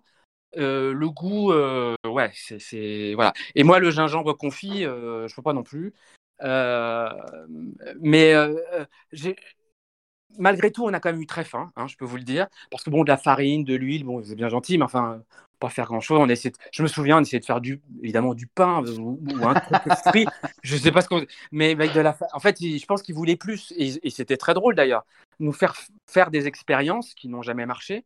C'est comme euh, l'épreuve du SOS. Donc, il y avait, on devait faire un SOS. Euh, euh, vue du ciel avec un donc et, et, et, Hubert Royol passait avec un hélicoptère pour voir le meilleur des SOS. une épreuve qui permettait, à, mon avis, de récompenser un petit peu l'équipe qu'on voulait, mais c'est nous qui avons gagné. Et donc, il balance, un, il balance un coffre euh, de, l'hélicoptère. Donc, nous, on saute dans l'eau. Et dans l'hélicoptère, il y a de la bouffe. Euh, là, on est au milieu du jeu. Et, là, dans, il y a, je me souviens, dedans, il y avait, il y avait, y avait un, gâteau. Et, donc, le sucre. le goût du sucre, parce que bah, y avait pas, y avait, je me souviens, je vais vous dire quelque chose. On avait une trousse de survie aussi dans lequel il y avait des médicaments, évidemment, et il y avait, vous savez, les, médicaments pour l'estomac, là, pour, euh, pour faciliter, euh, et, et, on, on l'a bu, en fait, parce que c'était sucré, et que ça nous faisait un goût sucré. Et, quand on a reçu ce gâteau, on l'a, on l'a, et il y avait du café. Et ce qui les faisait marrer, c'est qu'ils nous envoyaient un paquet de café, mais sans filtre. C'est-à-dire que des... et donc on a utilisé la moustiquaire qu'on a découpé et on faisait, on faisait c'était dégueulasse d'ailleurs, euh, c'est de faire le café comme ça. Euh, voilà, je pense que c'était ce qu'on appelle des stimuli, c'est-à-dire des, des, des, des, éléments constitutifs de l'histoire euh, pour essayer de nous faire faire des choses. Mais je vous avoue que malgré toute cette nourriture, on n'a pas, on a pas, on a, a quand même eu très faim, vraiment. Et que quelque part, c'est quand même beaucoup de qu'il y en ait ou qu'il n'y en ait pas, au bout de, de 4-5 jours, de, ouais, on commence à ressentir la fin quand même. Ouais. Alors, là, du coup, on va passer à l'équipe rouge, puisque après l'élimination de Marie, donc, dont on a parlé, qui était malade, c'est le premier blindside de Colanta, et retentissant celui-là, puisque c'est Guillaume, un loueur de voiture, qui avait l'air d'être quelqu'un de plutôt sympathique, plutôt farceur, qui se fait éliminer, mais on sait pas trop pourquoi. On se, on se dit parce que peut-être il piochait trop de bouffe ou je sais pas quoi, mais son élimination a l'air de lui être tombée depuis comme, euh, comme si c'était fait assommer. Et je, je crois que c'est peut-être là, c'est la toute première élimination spectaculaire de Colanta. Est-ce que tu t'en rappelles toi euh, Oui, je me souviens. Alors, je, me souviens qu'il y avait un certain antagonisme entre lui et puis d'autres dans la dans la tribu, euh, notamment avec Michel, je crois, parce que voilà. Bon, avec Michel, il y avait tout le monde. Hein, excusez-moi. Hein. oui, non, mais c'est vrai que, euh, enfin, beaucoup, euh, beaucoup, voilà, voulaient, voulaient faire partir euh, Michel. Donc, on s'attend à ce que dès le premier Conseil des Rouges, ce soit Michel qui, parte. Et au final, non, c'est voilà, c'est comme tu dis, Damien, c'est Guillaume qui part. voilà, où il y a quatre voix contre lui et trois. Alors, si je dis pas de bêtises, bah, trois contre Michel et une contre Harry. Et euh, voilà, du coup, il y a une, première alliance qui se crée euh, bah, entre voilà, Michel, William, euh, William et Harry qui étaient très proches dans la tribu. Et puis je... Il y avait aussi une contre-alliance de pêcheurs qui était composée de Guillaume, de Gaël et d'Harry. Et d'ailleurs, on, on, voit une, une, petite dispute entre Gaël et Guillaume parce que Gaël, on va dire aujourd'hui, et Dieu sait que j'aime pas ce terme, on, l'appellerait plutôt une social justice warrior. quoi. C'était vraiment euh, dans, son portrait. Il faudra qu'on parle des portraits aussi parce qu'ils sont excellents, ils sont exceptionnels. Dans son portrait, euh, il dit en gros, elle déteste le céleri et la société de consommation. Et ça, ça mais oui. Mais, vous savez, c'est une. elle était. Euh, vous savez, c'est ce que j'appelle. Vous savez, c'est à l'état de doigt d'être une peu caché, vous voyez, un peu, vous voyez, c'est vrai de dire ça, mais elle, avait, elle, avait, elle, avait, elle avait des cheveux rasta, enfin, elle avait les cheveux rasta et tout ça, et elle était euh, très. Mais c'était, c'était un très, très bon, très bon, très bonne idée de casting, c'est-à-dire de mettre, par exemple, Guillaume, euh, qui était euh, fils de bonne famille, etc., qui est un mec super, qui a monté une société d'ailleurs qui, qui, qui, qui, fait des événements d'avant, enfin bon, voilà, un mec avec qui j'ai gardé contact longtemps après, on a été voilà quand j'ai commencé à travailler à la télé, je faisais venir dans mes dans les émissions et tout, c'était cool. Euh, voilà, Gaël et Gaël qui, qui, était oui un peu euh, bah, un, un, antagonisme. Donc quand je dis qu'il n'y a pas de barrière, enfin il n'y a pas de il y a quand même il y a pas de barrière sociale enfin il y en a quand même elles existent et là elles étaient elles étaient flagrantes je crois que Guillaume il a il a pêché justement par erreur de il n'a pas, il a pas, il a pas été dans la stratégie. Voilà. Il faut quand même être un peu stratège, c'est-à-dire, euh, au moins s'assurer d'avoir deux trois potes quoi. Quand même, ça aide. et, Guillaume, bon bah, il a vécu son truc. ouais, tout le monde est sympa, donc personne n'était de son côté, bah, terminé. Voilà. Et quant à Michel, Michel, je pense qu'ils l'ont gardé parce que bah, finalement, elle n'était pas dangereuse au, niveau sportif. Donc, c'était quelqu'un qu'il fallait garder. Sauf que c'était quand même quelqu'un qui, euh, qui, qui, avec ses oui, cartes, je me souviens qu'elle elle, prédisait, euh, et d'ailleurs, ça avait vécu, ça fait un petit drama par la suite. Alors, je sais pas si Damien, tu voulais euh, en revenir après dans le déroulé de, de, la saison, mais elle faisait de, de la cartomancie et elle prédisait, voilà, ce sera un homme marié qui partira, qui est né à l'étranger. Mais tout le monde le savait. Tout le monde, on savait déjà qui allait être éliminé. Donc elle nous, elle nous l'a joué, Madame Soleil. Euh, moi, je savais que j'allais être éliminé quand elle le dit.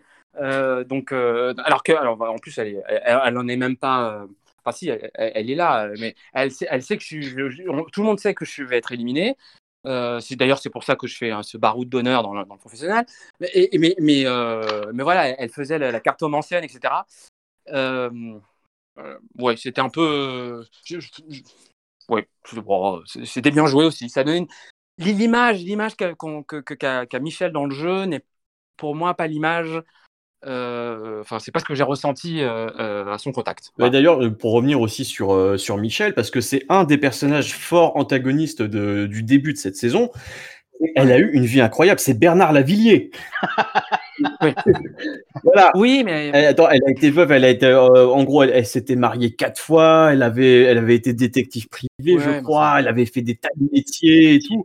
Mais c'était, c'était un vrai personnage. C'est incroyable. Parce que franchement, typiquement, autant quand on m'a dit que Jean-Luc était de la marine, je, je, l'ai cru. Hein, ça, il n'y a pas besoin qu'il m'amène un diplôme. Par contre, Michel, quand, avec sa vie, tout ça, déjà, bon, comme elle nous bobardait pas mal avec la cartomancie, tout ça, bon, euh, voilà. Euh, je pense que l'équipe rouge, moi j'ai très peu vécu avec Michel, hein, j'ai été éliminé tout de suite, je sais pas mon équipe. Euh, ils ont tout de suite compris qu'elle est, enfin, avait, elle avait une tendance, enfin, en tout cas, ils doutaient de, ce, de ce curriculum en fait. Voilà, je pense. Mais à, chaque fois, voilà, en plus, à chaque fois dans sa tribu, elle était, euh, c'est elle qui était tout le temps dans la balance au niveau des votes. Oui, parce que parce que eh, ils hésitaient entre ce côté. Elle est quand même, si elle reste, c'est quand même quelqu'un dont on sait que plus tard, ce sera super bien de l'avoir parce que ce sera vraiment quelqu'un qu'on pourra battre pour les, au moment de la réunification, etc. Et ils ont eu bien tort de pas l'éliminer avant, puisque euh, on peut le dire maintenant, c'est quand même elle qui a fait, qui a, qui a fait en sorte que l'équipe jaune, qui n'était pas euh, euh, majoritaire au moment de, la, réunification, euh, bah, est devenue l'équipe qui, a gagné. Enfin, en tout cas, Gilles était un jaune. Et, c'est Michel qui, était rouge qui, a fait la bascule et qui n'a pas voté pour Guéna. Et donc, ils auraient dû la virer beaucoup plus tôt. et, Guéna aurait, aurait sûrement gagné. Ouais. Alors, du coup, ensuite, donc euh, là, euh, on en a parlé, mais Jean-Luc est éliminé parce que vraiment, on sent que, vous, les jaunes, vous pouviez plus le saquer. On avait peur surtout. Je, vous assure, hein, euh, il y a Géraldine qui avait peur. Et même après le jeu, parano, hein, comme je vous l'ai dit, on avait peur qu'il revienne la nuit. comme on dit, fou, hein, complètement fou. on se dit, mais oui, ils peuvent y revenir en radeau, tout ça. non, non, mais on était un peu, on était un petit peu à la ramasse. Euh, mais on a, eu vraiment... non, non, on a eu, on a eu peur. On a eu... Il faisait peur. Il faisait peur. Ouais. Alors ensuite, on le voit à la nage, je le vois, mais en fait, c'est Philippe Croison qui est en train de faire son. Enfin bref, je, je divague. le rouge, c'est Gaël, donc, dont on a parlé, qui, qui est éliminé. Donc c'est vraiment l'alliance des pêcheurs qu'elle avait avec, euh, avec Harry, notamment. Et euh, en fait, Harry, là pour le coup, devient lui aussi un antagoniste. Donc Harry, qui était prothésiste dentaire euh, dans les Bouches du Rhône, il, est toujours. Euh, enfin, il est plus dans les Bouches du Rhône. Il est, il est entre la, France et le, le, Maroc, je crois. Mais je crois qu'il est au Maroc en ce moment. mais il revient toujours dès qu'il y a une réunion, etc. Il, il essaie de revenir. Et, et, et, oui, oui. Alors Harry, c'est quelqu'un de, alors, de stratège euh, beaucoup plus fin que William, d'ailleurs. Euh, voilà, il a fait stratégie et, et, c'est quelqu'un qui a été éliminé aussi très vite et qui, qui l'a mal vécu. voilà. On va en parler parce que, on va le dire, il a Poucave. Poucave, c'est ça. La euh, Oui, oui, oui, oui. Et, Comme dirait Yana Kamura. Oui, oui, oui, oui, oui j'ai bien joué. Mais, mais euh, clairement, il, il, a, il, a, ouais, il, a dénoncé, euh, dénoncé l'équipe euh, en, en, expliquant que ils n'avaient pas fait le feu et que, et que euh, Patri... en plus, il, il nomme Patricia. Il, il, il y va bah, franco. Hein. Oui, parce qu'il y avait un antagonisme entre les deux, Patricia et Harry. Oui, oui. ouais. oui Patricia. Oui, Patricia et Harry. Oui, Patricia était était une mère de famille, euh, et toujours d'ailleurs, euh, une mère de famille super simple, etc. Harry est quelqu'un de voilà de plus de plus voilà ils ont tous les deux beaucoup de caractère et, et, ça passait mal ouais, ça passait mal. Mais, mais bon vous savez dans ce jeu là vous savez très bien comment ça se passe je pense qu'on l'a souvent expliqué des antagonismes il y en a toujours tout le temps avec la plupart des gens même avec ceux qui vous on est tellement à fleur de peau souvent c'est-à-dire que moi, j'expliquais que voilà, vous avez votre lacet qui se casse, vous pleurez, et on vous fait poète poète coin coin, vous riez. Bon, bon c'est vraiment. ah ouais, voilà la preuve. Non, mais vraiment, c'est ça. Besoin hein. Oui, non, mais. Euh, poète poète coin coin, ça te fait rire, toi. ah ouais, alors... non, bah alors, tu, si tu savais. Si tu savais. non, si, si, j'ai vu, j'ai vu, j'ai vu, je, je, je, sais, très bon public.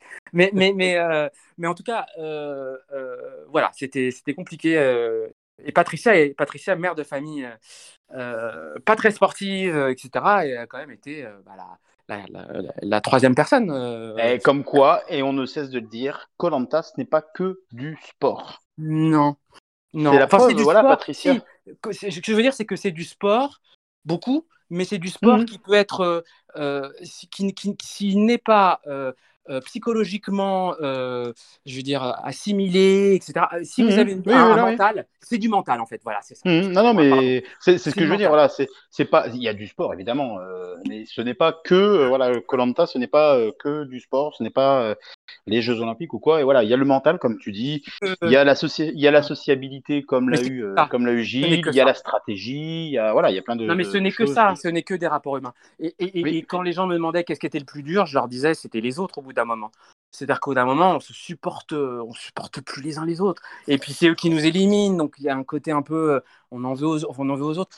Euh, c'est ça le plus dur, c'est le mental, quoi. Ouais. Les, les, jeux, puis les nôtres, bon, qui étaient déjà un peu, enfin, souvent ça ressemblait à Interville, quoi. C'était pas non plus, il n'y a pas de vachette, mais sinon on l'aurait bouffé. Mais, mais, mais, euh, mais euh, c'était. Ah, mine de rien, il y a quand même plusieurs jeux qui ont été faits la première saison, qu'on ouais. retrouve encore aujourd'hui, comme la dégustation, on en a parlé tout à l'heure. Euh, il y a la toute première, l'apnée, exact. Mm -hmm. Il y a eu euh, les flambeaux, euh, même si voilà, il oui. y a même, il y a pas un aussi gros, par... enfin, à l'époque c'était pas un aussi gros parcours que, que maintenant. Euh, oui. Il y a, il y a, il y a ça. Euh, il y a le tir à, à l'arc, euh, enfin le, il y a le tir à l'arc et puis le tir ah, ouais. dans les cibles. il, il, y a plusieurs, voilà, il y a plusieurs épreuves oui, enfin, qui sont. À côté de ça, il y a quand même des épreuves euh, qui sont quand même. Euh, il y avait l'épreuve oui. du, du, Scrabble, je crois, où il fallait oui, chercher des lettres. Voilà. Et, et, puis une épreuve que, que beaucoup de gens regrettent, euh, enfin en disant qu'elle n'avait pas sa place dans ce jeu-là, que, que... c'est l'épreuve de Romain, c'est-à-dire l'avant-dernière épreuve. Euh, bah non, là, oui, l'avant-dernière, euh, parce qu'après c'est le poteau, puisque nous c'était un poteau, on en reparlera sûrement c'était l'épreuve de, de la connaissance des autres candidats. Oui. Et ça, je peux vous dire que j'ai trouvé, je trouvais ça génial. Euh, je trouvais ça génial, ça récompensait les gens.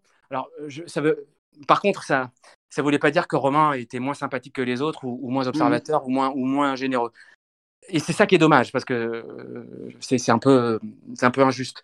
Mais quand même, cette épreuve, elle est, d'abord, elle a pu être faite qu'une fois parce qu'évidemment, une fois que vous savez qu'il faut observer un petit peu les t-shirts, c'était par exemple euh, quel comme on n'avait que deux t-shirts, ils, ils, ont demandé quelle était la couleur du t-shirt de, de, Stéphane. Euh, et, et, et, moi, je trouvais ça génial parce que ça, ça récompensait, enfin, je pensais que ça allait récompenser ceux qui avaient vécu autre chose qu'une aventure euh, télévisuelle. Quoi. Voilà. Mmh. Mais en fin de compte, c'était quand même très injuste. Mais ceci dit, une épreuve comme le Scrabble, c'est dommage, c'est une, une, épreuve un petit peu cérébrale. Alors maintenant, il y a beaucoup de pulse, et nous, on, je sais qu'on est très friands des épreuves de pulse à Colanta parce que c'est une épreuve cérébrale en milieu hostile, donc ça fait jouer un petit peu plus euh, la, la, la cognitive. Euh, mais une épreuve comme le Scrabble, c'est pas inintéressant. Alors je dis pas ça parce que je suis un fan de jeu de lettres, mais c'est voilà, c'est de devoir un petit peu réfléchir. il, fallait chercher, les lettres dans l'eau, hein, je me souviens. Oui, voilà, oui, c'est ça, ça, Et, puis on était fatigué, donc c'est vrai que je vous avoue franchement que n'importe quel mot à trouver. Et d'ailleurs, qui a gagné mhm. cette épreuve Gilles. Je me bien, c'est Gilles, oui, évidemment, puisqu'il était quand même, euh, il est toujours, enfin, c'est quand même quelqu'un qui écrit. Euh, bah, en même temps, il a gagné avec un mot contre triple et il a fait Scrabble, hein, donc. Euh, oui, enfin la lettre contre triple, un mot, hein, parce que la lettre sur Colanta, c'est jamais le cul, hein, je vous le dis tout de suite. c'est sûr. Alors, du coup, on va passer ensuite à. Euh, bah, du coup, Sandra, bon, on en a parlé, donc, euh, mais pour, d'ailleurs, pourquoi vous l'aviez éliminé, Sandra? Bon, tu l'as un petit peu évoqué tout à l'heure, mais euh, là, vous, vous êtes près de la réunification. Donc, Harry a été éliminé. alors, un truc que je tiens à dire sur Harry, j'adore son portrait où il dit en gros, il est prothésiste dentaire ou faiseur de sourire, comme ils le disent souvent. Et ça, je trouve ça délicieusement qui, je trouve ça génial. Mais les portraits, les portraits de Colanta sont mythiques. Enfin, euh, quand on en, euh, longtemps ça l'a été. Alors maintenant peut-être qu'on est même habitué d'ailleurs, euh, mais, mais, mais c'est quand même quand il y a des portraits. ouais, c'est ça. Denis il introduisait comme ça. Voilà, portrait. mais longtemps hein, il a fait. et, c'était même pas la... c'était même pas Denis en plus qui faisait la voix des portraits. C'était une femme. C'était une femme et ça une France 3 Picard. Bah oui. je, je, pense que ça a été fait sûrement après coup. Enfin, je sais pas. Euh, je sais même pas. Oui, parce qu'en fait, euh, on nous a filmé avant qu'on parte. Et on nous a filmé après parce qu'il y a eu, euh, et ça c'est très, c'est quelque chose que je n'ai jamais vu, c'est un, document, euh, un documentaire qui s'appelait, enfin c'est des reportages, vous savez, les, les, les, les reportages du samedi après le journal, et, le jour de Colanta, le jour de la diffusion. Après quel journal? Eh bien le journal de 13h de TF. Ah, pardon. ah oui, je me souviens, je, je, me souviens qu'il y a eu ça. Et donc, euh, ils, avaient, euh, ils avaient fait un, pour un, un, petit peu préparer la saison, euh, nous ils, nous avaient suivis après. Moi, j'étais, donc revenu à l'urbanisme et, on me suivait dans le, dans le, dans, RER e ou dans le train, je sais plus, où j'allais travailler, etc. On me voyait avec mes potes et tout. Et, et ils, ils, nous avaient donc filmé après. voilà. Bon, mais Harry, Harry, oui, Harry, puis il, était, il faisait du yoga on, le voit faire du yoga, je, je m'en rappelle très bien, là, faire des, non, du, je sais pas si du yoga ou du tai chi, non, on va dire du tai chi. Euh, je le vois faire encore faire des, grands mouvements de tai chi comme ça, là, sur, sa, sur une grande pelouse verte. Euh, ouais, c'est, mais il est toujours comme ça. Il a un mélange de douceur et de, mais c'est ce côté un petit peu un petit peu caractériel parce qu'on on le voyait justement se friter un peu avec euh, Patricia où il y a même comme ça donc Genaël qui vient dire ah, regardez l'hypocrisie et tout et Genaël me faisait énormément rire pour ça parce qu'elle ah bah, est ce côté vraiment très très naturel euh, très, spontané ah, oui. Euh, oui mais ce qui est dingue c'est qu'il n'est pas comme ça dans la vie il est, vraiment très doux euh, donc euh, voilà. par contre, c'est vrai que, Patricia a du caractère. Je, pense que je, ne sais pas. pareil, j'ai très peu vécu avec Patricia et Harry, en tout cas sur l'île, puisqu'après on s'est on s'est souvent revus. Souvent Patricia qui habite habitait pas très loin de chez moi. Et qui, qui, vient de se marier, se remarier, et qui a une fille qui une très très très belle chanteuse. Euh, mais cette fille, il faut comprendre qu'il y a 20 ans, elle avait quelques mois, donc c'est complètement voilà. Je pensais jamais un jour dire cette phrase. Euh, tu sais, tu sais que je t'ai connue, tu étais, toute petite, ce genre de, de phrase de vieux con, et ben voilà, je, m'y mets. Et, euh, mais Patricia est voilà, mère de famille un peu caractérielle, et, et Harry, Marine est un mec tout doux quand même, hein, je vous le dis. Hein. Je sais pas pourquoi. Alors, donc, euh, désolé parce que c'est vrai qu'on est passé par plusieurs, euh, plusieurs chemins comme ça. Donc, la dernière éliminée avant la réunification, c'est Sandra. Et du coup, j'ai vu pourquoi euh, dans, l'équipe des jaunes. Et du coup, pourquoi Sandra? Parce que c'est vrai, comme tu l'avais dit, elle commençait, enfin voilà, elle commençait un petit peu à se révéler malgré une image un peu de, de fille un peu superficielle. Euh, en, gros, c'est pour, si elle se révélait, pourquoi l'avoir éliminée du coup? C'est fou parce que moi, j'avais dans ma tête, c'est David qui se fait éliminer avant moi. C'est ça qui est dingue. Euh... Sandra se fait éliminer juste avant la réunification et David juste après. Oui, David, David est, le, est le dommage collatéral du, du de dîner des ambassadeurs. Voilà, euh, on reviendra euh, sûrement. En effet. Euh, mais ce qui est dingue, c'est qu'il n'est pas resté. Il, il, a fait la réunification, alors mais il reste pas dans le jury final. C'est voilà. Sandra, bah, parce que parce que bah, finalement, de tous les gens, on s'aimait beaucoup, beaucoup, beaucoup, beaucoup, vraiment. Je crois qu'il y avait peu de. autant il y avait vraiment beaucoup de, de, de fights chez les rouges, il faut dire qu'il y avait quand même, en effet, des caractères. hein. Patricia, Michel, Harry, euh, Guéna, c'est quand même des gens très, très, très forts, quoi. Nous, euh, euh, Françoise, euh, caractère très fort, mais, mais qui, euh, qui cachait en fait une, une, une très grande, euh, je dirais pas fragilité, mais une très grande douceur. Enfin voilà, elle, elle avait construit une forteresse qui évidemment ne tient pas euh, très vite, très longtemps. Euh, donc euh, voilà, Gilles, euh, qui est quand même que douceur, Géraldine, qui est super drôle et, et- et- et qui est une fille toujours de bonne humeur. De côté, il y avait, de notre côté, il n'y avait vraiment pas de. Là, là, on avait vraiment du souci à éliminer, éliminer quelqu'un. Et on a éliminé la nana qui, ouais, qui, qui, qui, qui nous avait un peu, à, voilà, qui était un petit peu jeune, etc. voilà. Mais c'était dur, hein, c'était, c'était la première é- élimination vraiment difficile. Euh, voilà. Après, après, on n'a plus été maître, évidemment, puisqu'après la réunification, on, était en, en minorité, donc bah, bah, bah, bah, bah, bah, bah, voilà. La- voilà.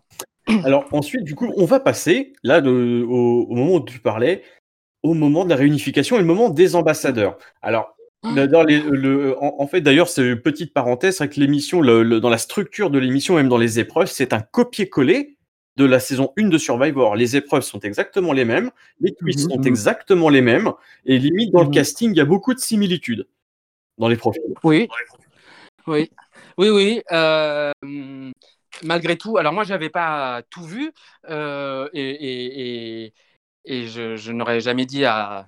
Enfin, quand bien même j'aurais dit à Guénaël qu'elle allait gagner un, un, un, un, un- un dîner avec sa mère, euh, je pense pas qu'elle aurait été.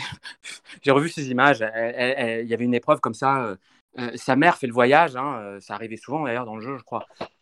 Et, elle la voit et, on a l'impression qu'elle se lève de, voilà qu'elle l'a vue hier bonjour maman et là je me dis mais elle a fait des kilomètres bon euh, faut dire que sa mère travaillait dans, l'aviation enfin elle était euh, pi- pi- pilote navi elle était euh, équipe navigante etc mais mais franchement ça m'avait fait ça m'avait fait marrer tellement elle, avait vécu le truc euh, alors que moi j'aurais vu de toute façon ni ma mère ni mon père ne seraient venus mais mais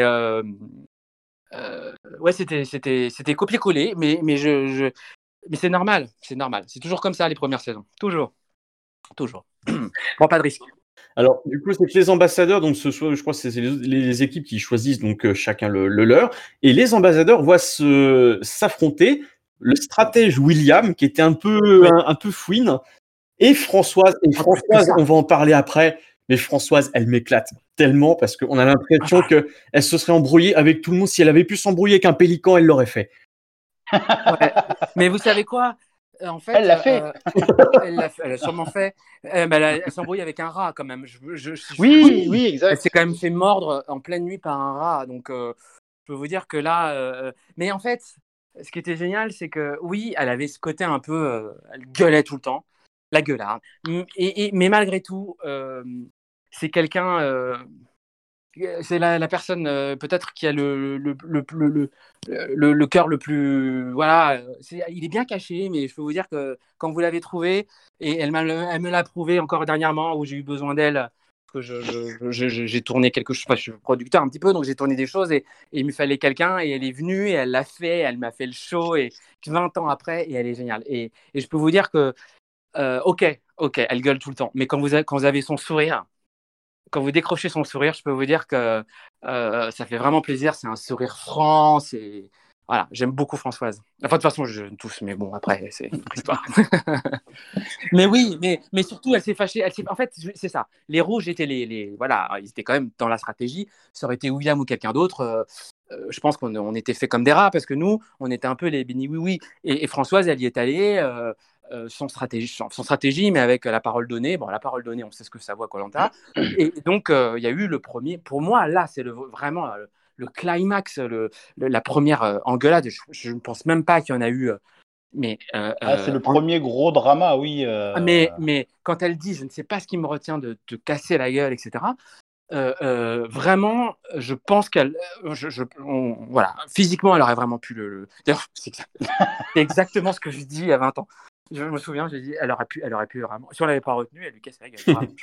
Bah, Parce que. Coup, on va ouais. expliquer un petit peu ce qui s'est passé lors de ces ambassadeurs. Donc, on leur dit, vous devez mettre le nom, vous mettre d'accord sur le nom d'une personne pour, euh, pour, pour, en gros, qui, qui comptera au conseil. Et du coup, le repas, Un, vo- un vote un supplémentaire. vote en fait. supplémentaire, voilà. Et le repas est, c'est un bon repas très arrosé, Très arrosé, ouais. Voilà, et que les deux, La bouteille de pif. les deux commencent un peu à parler comme ça, tu vois, parce qu'on sent qu'ils ont un petit coup dans le pif. Bah, qu'ils n'ont pas bu d'alcool depuis longtemps. Oui, bah voilà, c'est d'ailleurs, à un moment donné, quand on a le ventre vide depuis 19 jours, ça monte très très très vite. quoi. Moi, à un moment, j'ai cru qu'une chenille allait se lancer. Et Euh, en tout cas, en tout cas, euh, s'il y a bien quelqu'un qui est passé derrière Françoise, c'est bien lui. Euh, si je voulais, si je veux pas aller plus loin dans l'expression, mais euh, elle s'est bien fait avoir. Euh, Ah oui. elle s'est bien fait avoir et, et, et, et c'est vrai que pourquoi elle gueule comme ça? Parce que Oui, on- je pense a- qu'elle a eu beaucoup de déceptions avec avec beaucoup de gens et en particulier beaucoup d'hommes et qu'une fois de plus et d'ailleurs elle le dit d'ailleurs dans son portrait, ouais. elle, le- Elle le dit, elle ah, les hommes, portrait, elle le dit surtout à la fin. Elle le dit à la fin où elle dit que Gilles l'a réconcilié avec les hommes. Euh, et, c'est ce que dit Michel aussi d'ailleurs, hein, quelque part. Euh, et c'est vrai que euh, là, William, pour lui, pour elle, ça a été la. Et puis surtout, elle, s'est retrouvée conne par rapport à nous, quoi. Euh, moi, je me suis retrouvé donc le premier, enfin David d'abord, le premier, puis moi. Bon, elle savait qu'elle avait fait perdre notre équipe, et, et ça, ça la, ça la minait. Et surtout, elle avait donné sa confiance. Mais, mais euh, ouais, en fait, donc, euh, pour finir, en fait, William va, va, il, il décide de mettre un nom. euh, la personne la plus Mhm. gentille, la plus sympa, c'est David. euh, en se disant bah, qu'il soit jaune ou qu'il soit rouge, de toute façon, il est tellement sympa qu'on l'éliminera pas. Et sachant, William arrive. Euh, bah, faut- sachant que pour recontextualiser la chose, euh, Il y avait une égalité ont 5-5, perdu- ouais. Voilà, il y avait 5-5. William est Évidemment. rouge, Françoise est jaune et David est jaune. Bien sûr, bien sûr, Voilà. évidemment. Et, et, et- et c'est normal qu'il y ait une égalité. Nous, on a tous voté contre un rouge, euh, et eux, ils ont tous voté contre un jaune, qui était David, en mettant une voix supplémentaire. Euh, voilà. Alors que l'idée, c'était que David ne sorte pas du tout des votes finalement. Euh, mais voilà. Ce que je veux dire, c'est que Da- David, on l'a pas évoqué euh, jusqu'ici, mais avec 20 ans de recul, on se dit que c'est vraiment un profil qui, euh, qui est tellement rare dans Colanta. C'est un musicien un peu rondouillard qui avait amené une guitare, Ouais. qui avait fait péter sa guitare et du coup il en a une autre. Et voilà, il avait un bout. Il en a gagné une autre. ouais. Ouais. Ouais, il en a gagné une autre Ouais. dans, un, dans une épreuve de, confort. on, en- on avait le choix entre du, une lampe à huile, je me souviens, et, et une guitare. Et, et alors, je vais vous dire qu'on n'a pas réfléchi deux secondes. euh, c'était la, c'était la guitare pour Nono, quoi. Euh, bon, on l'appelait Nono. Euh, il euh, euh, oui, David, c'est un portrait. euh, C'est, c'est un, Je trouve ça dommage d'ailleurs. Et, et- je me souviens quand on a gagné l'épreuve, pour nous l'épreuve la plus importante, celle où on a gagné des, beaucoup de fruits, d'une poule, enfin c'était un truc de, de malade. Donc c'était, une, c'était l'épreuve de, de, de, de, qu'on s'appelle du javelot, de tout ce genre de choses. Il fallait casser, il fallait faire la cible et tout. Euh, c'est Nono qui nous fait gagner, euh, mais alors avec un, comment dire, un, tir, mais alors en plein milieu de la cible, enfin un truc de, de, de fou, alors qu'on était, on était vraiment euh, perdants. Et, enfin, ça a été une victoire, mais avec un panache. Et je peux vous dire qu'il en était super fier parce que, en effet, il avait toujours peur de, ça. Je veux dire que sur la première épreuve où on doit faire une, une, une sorte de pyramide humaine, Nono, c'est vrai que là, pour le coup, il c'était pas. voilà, c'est compliqué. Maintenant, euh, pareil, ce qui est très amusant, c'est que j'étais très ami avec David. On était très, très proches, on est toujours très proches. Et que j'ai reçu beaucoup de courriers de gens, euh, euh, justement, un peu en, en surpoids et tout, et qui me disaient que, j'étais super cool. Comme si, en plus, c'était, c'est- je pense que, en effet, ça manque. Euh, Ça manque, oui, de profils comme ça, un ouais. petit peu atypiques, c'est vrai. Ouais, parce que lui, vraiment, il avait l'air, c'est vraiment, c'était le, le musicien, c'est le, voilà, c'est vraiment le musicien que tu vois dans des bars, qui est, qui est sympa, avec qui tu peux boire une bière. Mais et toujours. Mais vous pouvez, vous, vous- vous allez, vous allez à Pau. euh, c'est quelqu'un qui vit de, qui vit de sa musique euh, depuis maintenant 20 ans. Alors certes, euh, il n'est pas connu euh, au niveau national, mais il a créé euh, donc euh, Poisson Rouge, hein, toujours. puis un, grand orchestre de funk et tout ça. Enfin, il fait plein de choses. David Noël et, il est, c'est David No Limite sur Facebook. Je vous invite à aller voir. Il fait plein de choses super. Et, et, et c'est c'est vraiment. Vous savez pourquoi il y en a plus des profils comme ça? Parce qu'il est, il est trop gentil en fait. Euh, c'est quelqu'un, c'est vraiment une. euh, C'est il n'est qu'amour en fait ce type. Euh, voilà. Je, je ne l'ai jamais vu en 20 ans dire de, du mal de quelqu'un ou voilà. Donc pour Colanta, c'est un peu. Ouais. Voilà. faut pas, faut pas, pas possible. Voilà. Donc, est-ce que tu peux mettre du coup, Arnaud, maintenant, donc l'extrait des ambassadeurs, l'extrait sonore, puisque je crois que tu l'as isolé. Tu mets un nom où je peux avoir Je- confiance. J'enlève la personne qui peut, qui peut rien nous apporter dans les deux groupes. Que, que de la zizanie. Écoute, moi je veux bien le mettre, le nom. Moi je mets David. C'est une preuve de confiance. J'ai ni mis Gilles, j'ai ni mis. Euh, voilà. Maintenant, montrez-moi que je peux avoir confiance en vous. Ça veut dire quoi, montrez-moi? J'ai mis, j'ai mis David, quelqu'un que j'aime beaucoup. Mais moi je vais pas voter contre David, j'ai aucun intérêt. Moi non plus. Ben voilà. Donc demain, apprenons à vivre ensemble. Hashtag mytho. Non mais même dans sa façon de parler quoi, il est. il- euh, J'ai envie de le taper quoi. Ah. Et, et- et- le pire, c'est qu'il y a une suite après ça, c'est qu'il va s'engager, il va s'engager à, à ne pas divulguer le, le vote, le vote avant le conseil Bah, suivant. c'est- Évidemment. Je, je le, je l'ai aussi en, en extrait si vous Ah bah voulez. vas-y, C'est- mais On je- voit. Avec, avec du recul, c'est magnifique. Si vous venez me voir et je vous vois vous mêler, je vous vois vivre avec tout le monde, je vous vois faire des efforts, je vous vois pas cinq collègues. Et on a gardé la poule pour tout le monde, hein. c'est déjà. C'est un très très bon Ouais, geste. ouais, ouais, ouais. Si, si je vois Gilles et, et Stéphane sociables avec tout le monde discuter, à ce moment-là, vous aurez ma voix en tant qu'individu au sein de ce groupe. Et j'irai là où c'est l'intérêt du groupe. D'ailleurs, je vais même te dire même mieux. Pendant toute une partie de la journée, voire jusqu'au vote, ou même jusqu'à la fin, je dirai pas le nom qui a été marqué sur cette feuille. Non. Évidemment. Qu'est-ce qu'il fait quand il retourne sur son camp? Il va- Bah oui. Voilà. Mais vous avez entendu, vous avez entendu ce que dit Françoise? Elle dit non. En fait, euh, euh, euh, elle le savait peut-être, je sais pas. Mais, mais, mais non, franchement, euh, euh, quel, quel, euh, ouais, c'est, incroyable la façon dont il. Et en fait, euh, je peux vous dire, c'est là aussi que, que peut-être les gens ont appris à avoir, euh, qu'il y avait un 19e candidat. Bah, Enfin, euh, très honnêtement, euh, quand vous faites ça, euh, la France entière, après, vous passez pour le, pour méchant. Quoi. Et je sais que ça a été très difficile pour lui parce que bah, bah, quand vous revenez dans la vie réelle, quand l'épisode passe, Mhm. quand vous allez à la boulangerie le lendemain, euh, le bâtard, c'est vous. Quoi. Vous voyez, euh, voilà. Euh, ce qui, ce qui- ce qui est dommage, parce qu'au final, stratégiquement parlant, le but, comme on dit, c'est toujours d'aller au bout. Mais lui, ce qu'il fait, il revient dans son camp, il dit, bah voilà, j'ai mis David, et au final, c'est comme ça que bascule le jeu. Il dévoile, et au final, les rouges sont quasiment, vont quasiment au bout, bon, même si c'est au final, sans spoiler, un jeune qui gagne. Mais mine de rien, voilà, il, il renverse la chose, et euh, bah, c'est vrai Ouais, que la morale euh, du Non. grand public Bah non, la morale, la morale, c'est qui gagne à la fin quand même. Parce que, Bah parce oui. que, euh, ce qui est dingue justement, c'est que malgré ça, malgré le fait qu'il y a une supériorité numérique, etc., etc., et que malgré qu'il n'en reste plus qu'un, bah, c'est vrai qu'il y, a- plus de suspense, tac, tac, tac, tac, tac. Et bien malgré tout ça, sans spoiler, on peut 20 ans après, on va avoir comme ça. Oui, non, mais quand je dis spoiler, c'est par rapport au podcast, euh, même si ceux qui écouteront le podcast Gilles, euh, euh, euh, donc les jaunes, voilà, euh, gagnent. Euh, et c'est ça la vraie morale de l'histoire. C'est quand même dingue. C'est quand même, c'est quand même dingue. C'est que finalement, euh, bah, c'est celui qui, qui voilà. Et, pour moi, c'est ça la morale de l'histoire, vraiment. Et que, et qu'en fait, William, euh, il peut faire ce qu'il veut. euh, et c'est justement parce qu'il a fait ça que d'abord il a été éliminé et que euh, parce que finalement, qu'est-ce qu'il a prouvé? Bah, Il a prouvé qu'il n'était pas, il était pas de confiance, ni Ah pour oui, les oui, c'est sûr. et, pour les autres rouges, c'était quand même euh, une sacrée surprise aussi. Ah, bah, ah bah, il peut aller jusque-là, bah, il va bien nous avoir quand il va en mettre en, en solo. Voilà. Mais, mais du coup, ouais, c'est c'est que William, après, je crois qu'il y a un truc où ils essayent de faire de la chanson. Il y a Françoise qui le dégomme en confessionnal en disant Voilà, vous voyez le genre de niaiserie. qui- Non, non, non, non, non. Elle dit, elle dit, j'en- j'entends un, j'entends, j'ai entendu un bruit comme un animal qu'on égorgeait. Elle, elle le- elle le démonte. Elle dit, j'ai entendu un truc bizarre. Je sais pas ce que c'était, un animal ou je sais pas. Ah non, c'était William qui chantait. Il faut dire que William avait sûrement envie de faire de la chanson comme moi de la télévision.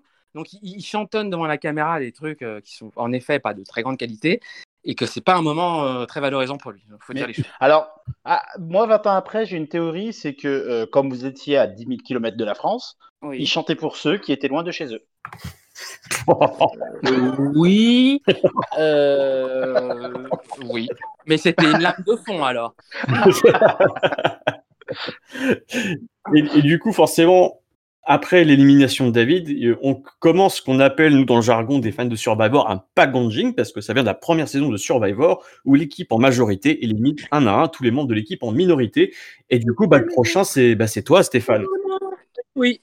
Bah oui, parce que euh, j'étais le plus jeune mm, à l'époque, euh, enfin après, à ce moment-là hein, du jeu, euh, donc 24 ans, j'étais sec. C'est-à-dire qu'on s'est vite aperçu que les musclés, c'était bien. Sauf qu'on n'a n'a pas vraiment de très longs muscles. Mais malgré tout, on, s'est aperçu que euh, c'était les gens secs qui, étaient valorisés dans ce jeu-là, parce que finalement, vous, vous, rechargez avec peu. Et donc, euh, et puis j'étais aussi bavard que je le suis maintenant, donc je pense qu'il y en avait ras le cul, vraiment ras le bol. Et donc, euh, ils m'ont, éliminé. Je, je, senti, je le savais.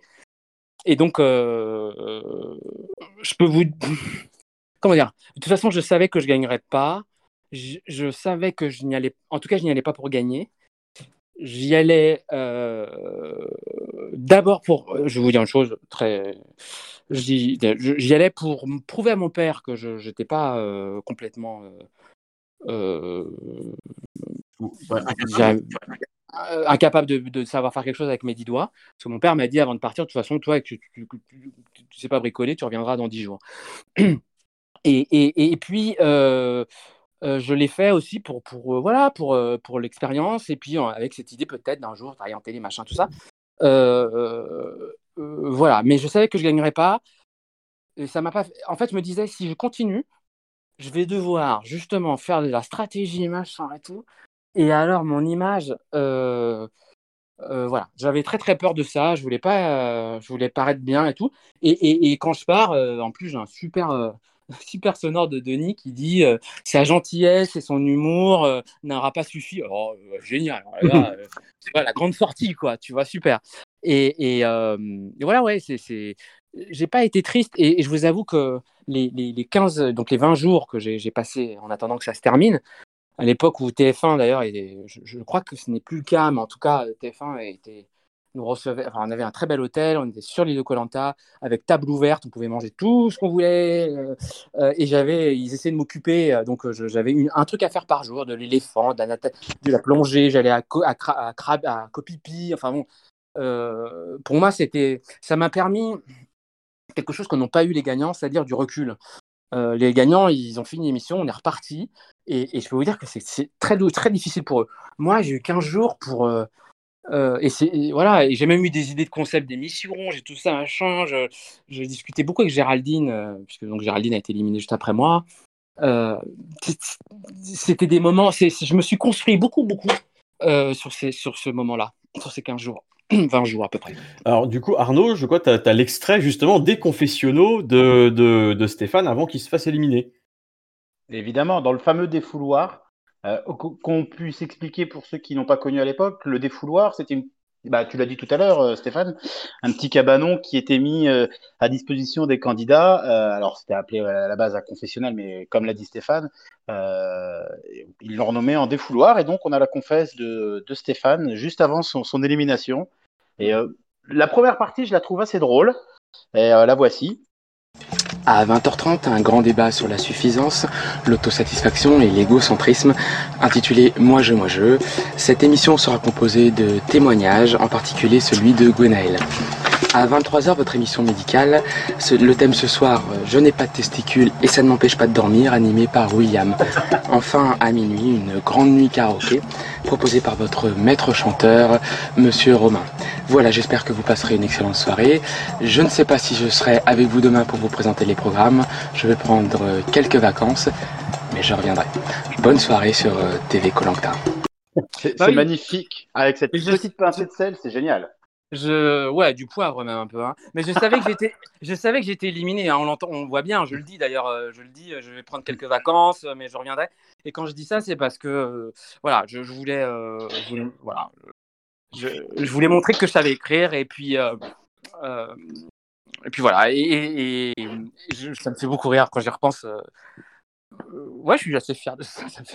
C'est vraiment drôle, ouais. Parce qu'après, tu voilà, tu dis, euh, c'est oui. bien, c'est c'est un, un défouloir, mais ça peut être aussi un confessionnal et t'enchaînes avec euh, une petite, euh, voilà, un petit coucou à, à tes proches et tout. Je trouve ça plutôt sympa. Euh, j'ai Ah, j'étais super ému parce que, parce que vous avez peur de sortir aussi. Enfin, comment vous dire?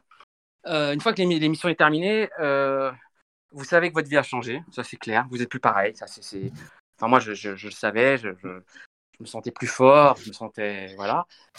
Et, voilà, je savais que mon père allait me voir différemment. Et puis, euh, euh, je me sentais beaucoup plus fort. Voilà. Et j'écrivais à l'époque des concepts d'émissions, on écrivait des sketchs euh, avec mon meilleur ami. Arnaud qui est devenu avocat, donc lui il a réussi à faire de la scène finalement. Et donc ouais, et je lui dis on va y arriver, on va y arriver. Euh, ouais, c'était. Les Arnaud réussissent toujours en général. Oui, oui, oui. Il y a avoir le barreau. Ouais, vous pourrez le voilà. En, en gros, euh, voilà, tu, tu dis que tu remercies Arnaud, euh, euh, que tu veux lui prouver qu'il a fait le, le bon choix. Donc moi, je te remercie également. Tu as fait le bon choix de venir ici. Et tu, tu, tu remercies, voilà, tes, tes, tes parents et que tu espères avoir montré une, une très bonne image. Et euh, je trouve ça plutôt, plutôt touchant. Ça, il y a ce contraste, voilà. euh, c'est vraiment le contraste que tu as réussi à montrer durant ton aventure, où euh, voilà, tu as eu toujours ce, ce mot. pour rire, ce- ce- cette touche d'humour qui, qui était qui, qui te caractérisait, et à côté ce côté voilà ce côté touchant que qui est voilà c'est Bah, souvent comme, comme, comme on dit Mais- voilà souvent comme, comme on dit une personne euh, qui a, a, euh, beaucoup d'humour comme tu l'as cache euh, en- ensuite euh, une grande sensibilité que tu as réussi à montrer et c'est c'est voilà tu Ouais, disais et un personnage alors, à part Bah, c'est-à-dire que c'est Colanta, ça vous, ça vous enlève, euh, ça vous enlève le, le, le- le rideau, quoi. Voilà. Euh, donc je- oui, j'ai toujours été un peu cynique, etc. Mais en effet, euh, bon, pour cacher la sensibilité, et, et, et, et je vous l'ai dit, vous avez vu quand j'en parle des candidats, je- on voit bien que pff, je peux pas faire de. Il y a une émotion, il y a quelque chose. euh, ouais, je, les aime euh, profondément. Voilà. Mhm. Et, et souvent, après le passage des candidats, souvent les candidats ont tendance à dire que quand on fait Colanta, euh, soit on change euh, de femme, soit on change de métier. Pour le coup, toi, ça t'a apporté. euh, alors c'est une, image qui- que qu'on se donne, voilà, par rapport. Enfin, c'est une image, c'est pas automatique. euh, Oui. mais euh, Bah, surtout pour moi, changer de femme, ça aurait été compliqué. oui, enfin, Euh, pour, pour une femme, c'est changer d'homme, ou pour un homme, ça peut être aussi changer d'homme, etc. Voilà. Mais- Non, mais- en fait- merci, merci de m'enfoncer. Euh, alors, je sais pas si c'est la bonne expression à dire maintenant tout de suite, mais, mais, mais tu fais, ce que tu veux. Mais, hum, hum. Non, ce que je voulais dire, c'est que oui, j'ai changé. Oui, on a tous changé de, métier, de, de, de, vie, de, de, mari, euh, en effet, certaines. Euh, euh, ouais, c'est vraiment le. En fait, euh, tout, toutes les choses dont on se dit non, je, je pourrais pas parce que j'ai pas. Parce qu'en voilà, euh, en France déjà il y a beaucoup de barrières et tout ça, et puis on a des barrières mentales. Eh bien, tout ça, ça saute à Colanta parce que c'est vrai qu'on se dit mais jamais je pourrais vivre sur une île déserte. Et finalement on y arrive, et donc on se dit que bah, si on arrive à faire ça, on arrivera à faire plein de choses. Mmh, Voilà. ouais, c'est ça. Et, et- et moi, c'est vrai que je, je, je, je, je, je crie dans le Parisien. Euh, vous savez, il y avait un petit entrefilet dans le Parisien le lendemain de notre élimination. Euh, Ça a duré longtemps, ça d'ailleurs, je ne sais pas même si c'est toujours le cas. Et, et, et je, je me fais interviewer et je dis, moi j'étais fan de Laurent Ruquier, évidemment, comme vous pouvez l'imaginer. Et donc je, je, je lui j'écris euh, quelque chose qui est, euh, alors je vais faire attention, hein. j'ai dit, je, je me mettrai à plat ventre, je n'ai pas dit je me mettrai à genoux, vous pensez bien, je, je me mettrai à plat ventre pour rencontrer Laurent Ruquier. Donc je suis urbaniste à l'époque, hein, euh, voilà. Et une semaine plus tard, mon téléphone sonne et j'entends quelqu'un qui me dit Vous êtes à plat ventre? Je dis Bah, qui est à l'appareil C'est Laurent Ruquier. avec, avec son rire. Comme ça. non, mais et il me dit bah, Ça m'a fait beaucoup rire ce que vous avez dit, etc. Euh, si vous voulez, on peut se rencontrer. Je sais que vous, vous avez un ami avec qui vous écrivez. Et on a parlé d'écriture. Bah, vous, vous vous rendez compte J'étais urbaniste, j'avais 24 ans. et donc, Laurent Wauquiez, je le considère un peu comme mon parrain. Et, après, j'ai travaillé avec Christine Bravo, donc j'ai toujours un peu dans cet univers-là. et ouais, j'ai changé de métier, je suis devenu créatif à Endemol. Et c'est Alexia qui m'a embauché. c'est ça qui est drôle. Et, et, Alexia, je peux vous dire qu'elle est fan de la première heure. Parce que quand je suis venu dans son bureau avec mes, formats sous le bras, elle, me connaissait par cœur, elle, était fan de ce jeu. Euh, et donc, euh, sa place, est, de toute façon, sa place de productrice est tellement légitime où qu'elle soit, euh, mais, particulièrement à Colanta, enfin sur Colanta, qui, est un jeu qu'elle aime profondément. et c'est elle qui m'a embauché à un démol où je suis resté 10 ans. Et puis ensuite, je suis passé côté chaîne, donc à Direct 8. Euh, puis, puis c'est 8, enfin tous les, tous les 8, euh, jusqu'à Canal, euh, voilà, il y a peu de temps. et, j'ai arrêté la, j'ai vraiment arrêté la télévision pour travailler dans le digital il y a, il y a deux, deux ans maintenant. Et qu'est-ce que tu fais dans le digital maintenant du coup? Eh ben, je produis toujours, je fais des, des, des, des contenus digitaux, je fais des, des voilà, de, de l'image évidemment, sachant aussi que je, je, je m'occupe, je m'intéresse à quelque chose qui s'appelle la nano-influence, qui est une nouvelle forme d'influence qui n'est plus une influence sur le nombre de followers, mais, mais plus sur, sur dirais, la réaction de vos, des gens qui vous suivent. C'est très intéressant. C'est des toutes petites communautés, mais très actives, alors du coup, après ton élimination, on va passer à celle de Géraldine, mais Géraldine qui était assez discrète, qui était une agence d'assurance, qui vivait dans son petit appartement avec son copain à l'époque, et du coup vraiment qui avait une vie vraiment tranquille, quoi. C'était vraiment, c'est la jeune femme active euh, de l'époque, et qui ensuite a, tout abandonné pour devenir caméraman. Alors toi, quel, souvenir justement tu gardes de, de Géraldine, même si tu nous en as un petit peu parlé, et du coup pareil, est-ce qu'elle est toujours caméraman? Oui, elle est caméra woman, ah même, on peut dire. Parce que l'opération n'était pas prévue, euh, même si j'étais en Thaïlande. Non, mais je veux dire, euh, euh, ouais, Géraldine, c'est quelqu'un qui a beaucoup plus d'importance qu'on ne peut l'imaginer dans l'émission, parce qu'elle est, elle est, elle est très discrète, elle est, etc. Mais voilà, elle, impose des choses naturellement. Etc. Bon, Géraldine, c'est quelqu'un qui abandonne, hein, euh, clairement. Elle, euh, elle, demande à, se faire, euh, elle demande à se, à, se faire éliminer. Donc, et c'est pas étonnant de, sa part. Elle n'en pouvait plus. Et elle le dit, et donc elle se fait éliminer. et c'est quelqu'un qui est, qui, est, woman, et puis voilà, et qui a, plein d'autres, plein d'autres choses qui font que cette émission a été pour elle un vrai révélateur. Elle a, donc, elle a changé de vie. Elle a, elle a, en effet changé de, de, compagnon et elle est montée à Paris et, et, elle a fait, elle est devenue camerawoman et, et, et voilà. Et, c'est quelqu'un très, très, très, très proche de moi parce que j'ai vécu 15 jours avec elle et, je lui ai dit plein de choses, elle m'a dit plein de choses. Et le soir, on, buvait beaucoup et c'était top. c'était bien. Ouais. Bah, en vrai, il doit être de l'eau parce que je de l'eau. De... Non, mais je parle après l'élimination, je peux vous dire qu'on n'a pas bu de l'eau. J'ai raconté quelque chose, je vais vous raconter, parce que moi j'étais le premier éliminé. Donc ce que je faisais, c'est que je savais exactement ce que les, les, les, éliminés qui allaient arriver, euh, enfin, de ma... si c'était des jaunes, je savais ce qu'ils aimaient. On en avait tellement parlé autour du feu, genre du, du, du Toblerone, du, du, machin. Non, bah voilà, je suis très proche de Géraldine, mais bon, euh, je, ne suis pas très original en vous disant que je suis très proche des candidats. Euh, c'est quelqu'un de, c'est quelqu'un de, très important dans, dans la, ça a été et, beaucoup plus important dans le jeu qu'on ne peut l'imaginer euh, euh, parce que parce que c'est elle qui a, qui a fait que les aussi que les jaunes avaient ce côté un peu euh, jovial, sympa. c'est vrai qu'après l'élimination de Jean-Luc, on s'est retrouvé bien emmerdé parce que il n'y a, jamais eu de. On, a, on, a, on, était, on était très triste de devoir partir quelqu'un. Euh, voilà. Alors je pense que les rouges, ils avaient encore un peu de, un peu de gras ouais, pour ce côté-là. Ils, ils, voulaient encore s'écharper longtemps. Euh, voilà. Et, ça, on le doit beaucoup à, Gilles et, et, à, et, à, et à Guéna, qui sont euh, et, Géraldine, qui ça fait 20 ans hein, que je, je, fais ce lapsus à chaque fois, mais qui sont deux, deux personnes ouais, profondément gentilles, diplomates, etc. Voilà. Voilà pour Géraldine. Alors ensuite, du coup, c'est que alors qu'on aurait pu s'imaginer que les jaunes seraient partis euh, un par un, bah, c'est Michel qui est éliminé. Et Michel, qui, il me semble qu'il fait un malaise lors d'un conseil et ce n'est pas diffusé. Et du coup, ils ont mis des, des- des images d'un précédent conseil. Je... En fait, ce qui se passe, c'est qu'il y a le conseil. Non, c'est au conseil de David, je crois. Euh, pour être voilà, c'est au conseil de David où elle fait un malaise.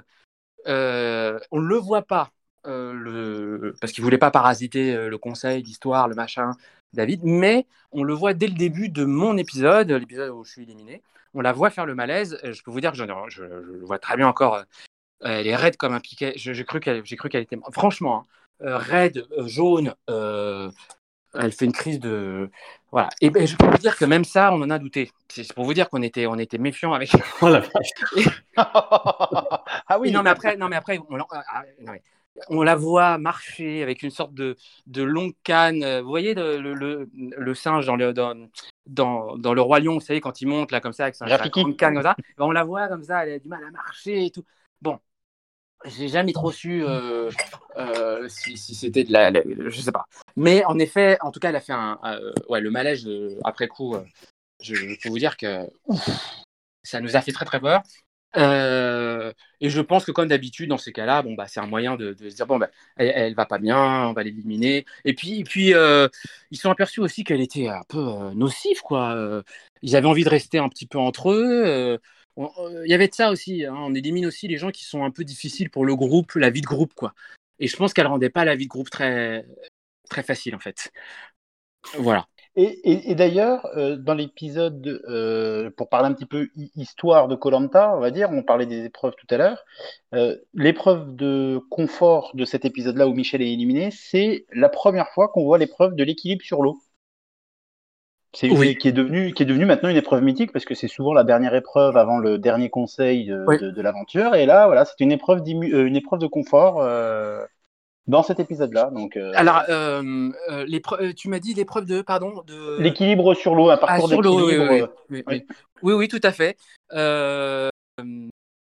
Et je, cro- je, je crois que. Alors, qui, qui la gagne cette épreuve C'est c'est c'est surprenant, je crois. Enfin, bon, bref. C'est Romain qui gagne face à, face à Ganaël. Et du coup, Romain gagne un coup de téléphone. C'était le coup de téléphone des proches. ah oui, à euh, son, à son fils, ah oui, à son fils, Voilà. euh, évidemment.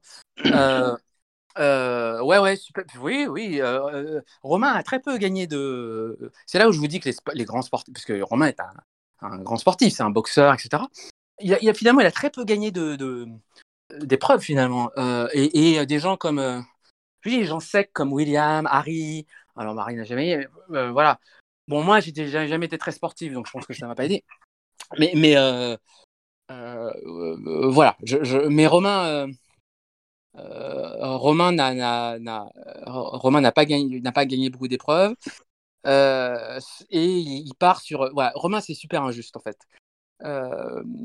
Parce que je sais pas l'image qu'il, renvoie, mais c'est quand même aussi quelqu'un de, de- de franchement bien, quoi. Ouais, c'est, vraiment un mec bien, quoi. Euh, mais euh, il n'a pas eu de chance. Voilà, dans ce jeu-là, il a, il a pas eu beaucoup de chance. Ensuite, après Michel, bah, c'est William qui sort. Et d'ailleurs, William qui, euh, qui est maintenant connu puisqu'il est, il est youtubeur, il a continué son travail d'universitaire et euh, il a dit aussi en, en commentaire que euh, en fait maintenant Colanta l'intéressait plus. Parce Alors- que maintenant à 52 ans, Marc, il, serait- il pourrait, hein, C'était un mais fake, ça. c'était un fake. Ouais, c'était un fake, ça, le... que Colanta n'intéressait plus. J'ai retrouvé euh, le message original. Et en fait, c'est un gars qui a voulu, euh, qui, a, fait un fake là-dessus. euh. Alors, il, est, il est en effet. alors, je, l'ai retrouvé. Ça fait très drôle, en fait. Je regardais un truc sur Psychologie Magazine, là, sur, enfin, sur Internet, et je vois une publicité en bas, et je vois William qui parle de psychologie. Alors, William qui parle de psychologie, c'est comme si Benoît. Enfin, c'est comme si le pape euh, parlait de sexualité. Vous voyez, c'est. Il y a un moment où vous dites. euh, vous vous dites euh, bon, qu'est-ce que. Enfin, voilà. C'est encore les Russes qui attaquent. Tellement de vannes un- qui me viennent là-dessus. ah oui, c'est les Russes qui attaquent, vous voyez, c'est une, une cyberattaque, c'est pas possible. Et, et donc, non, non, il parle de psychologie, et, mais assez bien à la fois, parce qu'en fait, finalement, il est très, il est très psychologue, c'est juste qu'il a abordé le jeu comme les gens l'abordent maintenant. il était en avant sur son temps. Et que nous, on était des, des- petits, voilà, c'était Robinson Crusoe, et lui, il était déjà dans la stratégie euh, pure et dure. Euh, voilà, et comme Harry d'ailleurs. Euh, mais euh, là, pour le coup, je pense qu'ils l'ont vraiment éliminé parce qu'il devait vraiment, vraiment, vraiment en avoir marre, quoi. Ouais. Et, quand, et alors, typiquement, donc je, je, pour vous dire, je n'ai pas terminé. en fait, je- quand les candidats étaient éliminés, euh, moi, j'attendais, donc tous les trois jours, j'attendais euh, sur, la plage de, l'hôtel où j'étais, euh, le bateau qui arrivait assez tard, dans lequel arrivait le candidat éliminé.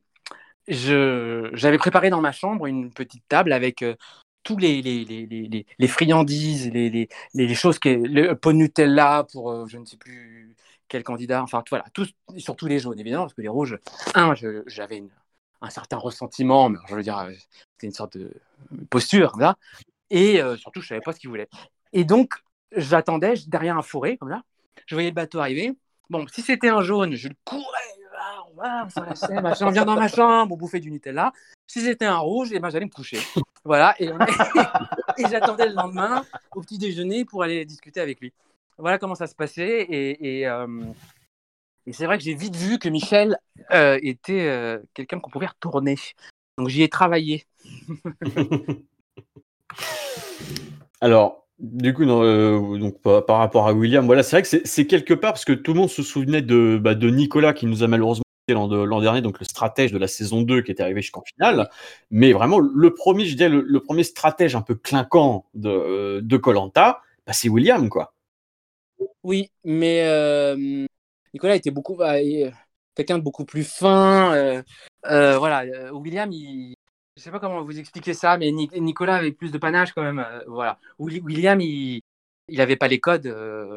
et je pense que d'ailleurs Nicolas euh, est- s'est beaucoup plus inspiré de Gilles quelque part. Ils étaient d'ailleurs très amis dans la façon de se comporter, c'est-à-dire au lieu de promettre des trucs, etc. Bon, voilà, il, passait. Il a joué discret quand même. hein. Euh, alors Bah, que William. Il lui a euh, manqué oui- quelque chose. Ah, pardon, excuse-moi, vas-y, fini. Pardon. Vas-y, vas-y, non, vas-y, je t'en prie. Non, William, la seule chose qui lui a manqué, en fait, c'est la sociabilité, en fait. Enfin, oui, Parce enfin, que- si je peux me permettre, c'est quand même très important. Bah oui, non, mais voilà, non, mais comme, comme quoi c'est un pan très très important. Euh, on- nous, on Ah, a tendance à dis. dire, on a tendance à dire, nous, Colanta, euh, sans vouloir être donneur de leçons quoi, parce que nous, on n'a aucune prétention, on n'a jamais fait l'aventure ou quoi. Mais il y a les 4 S, euh, la stratégie, il l'avait, le, la survie, il était très bon pêcheur, etc. Donc ça, il n'y avait pas de souci. Euh, le côté sportif, il a gagné des épreuves, mais il lui a manqué la chose la plus importante pour aller au bout, je pense. C'est ça, c'est la sociabilité. Je vous le disais tout à l'heure, c'est en effet, euh, pour moi, le plus dur, ce sont les, le, le- le rapport. Parce que c'est quelque chose, en fait, euh, dans tout ce que tu dis, la survie, bon, bah, la survie, tu la gères. Euh, le sport, bon, bah, tu le gères, c'est de toi avec le sport. Euh, tu parlais de la troisième qui était. La stratégie. La, la stratégie, bon, bah, la stratégie, sur le premier Colanta, elle est. Elle est c'est une esquisse.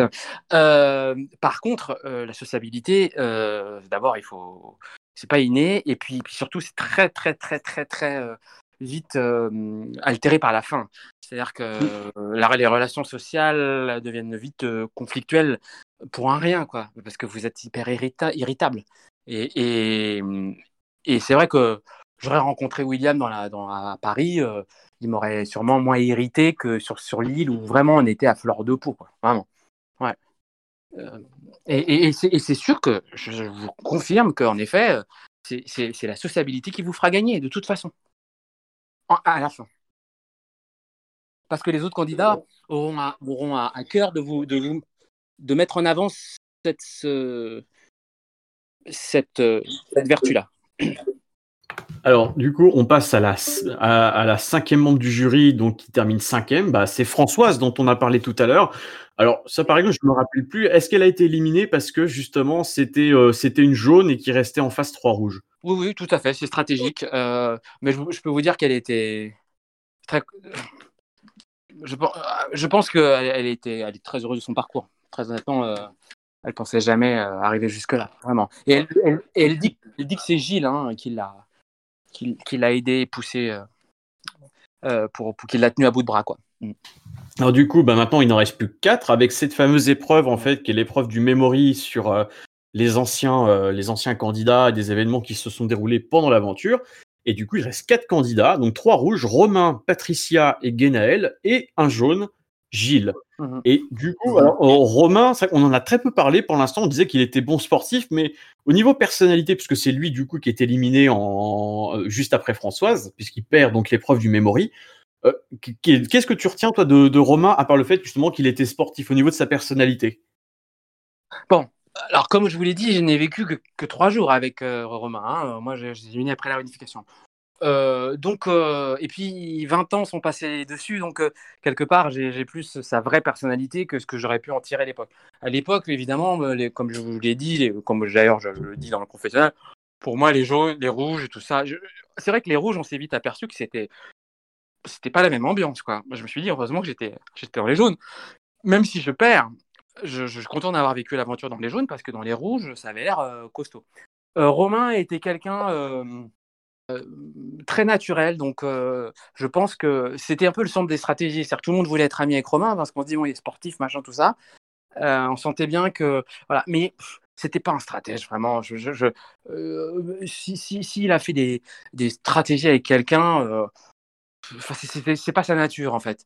Donc c'est quelqu'un de beaucoup plus simple que ça, mais c'est vrai qu'il était un petit peu, on voulait l'avoir dans son camp parce que forcément, euh, euh, c'était quand même une sacrée force, euh, euh, voilà. Et, fi- et finalement, euh, qu'on pensait parce que finalement, il n'a pas brillé spécifiquement dans les jeux. Euh, mais c'est vrai que typiquement, c'est le- s'il n'y avait pas eu l'épreuve de les, les- les- cette épreuve de memory, euh, et s'il y avait une épreuve peut-être un peu plus sportive, euh, Patricia, euh, voilà, euh, ne serait peut-être pas passée.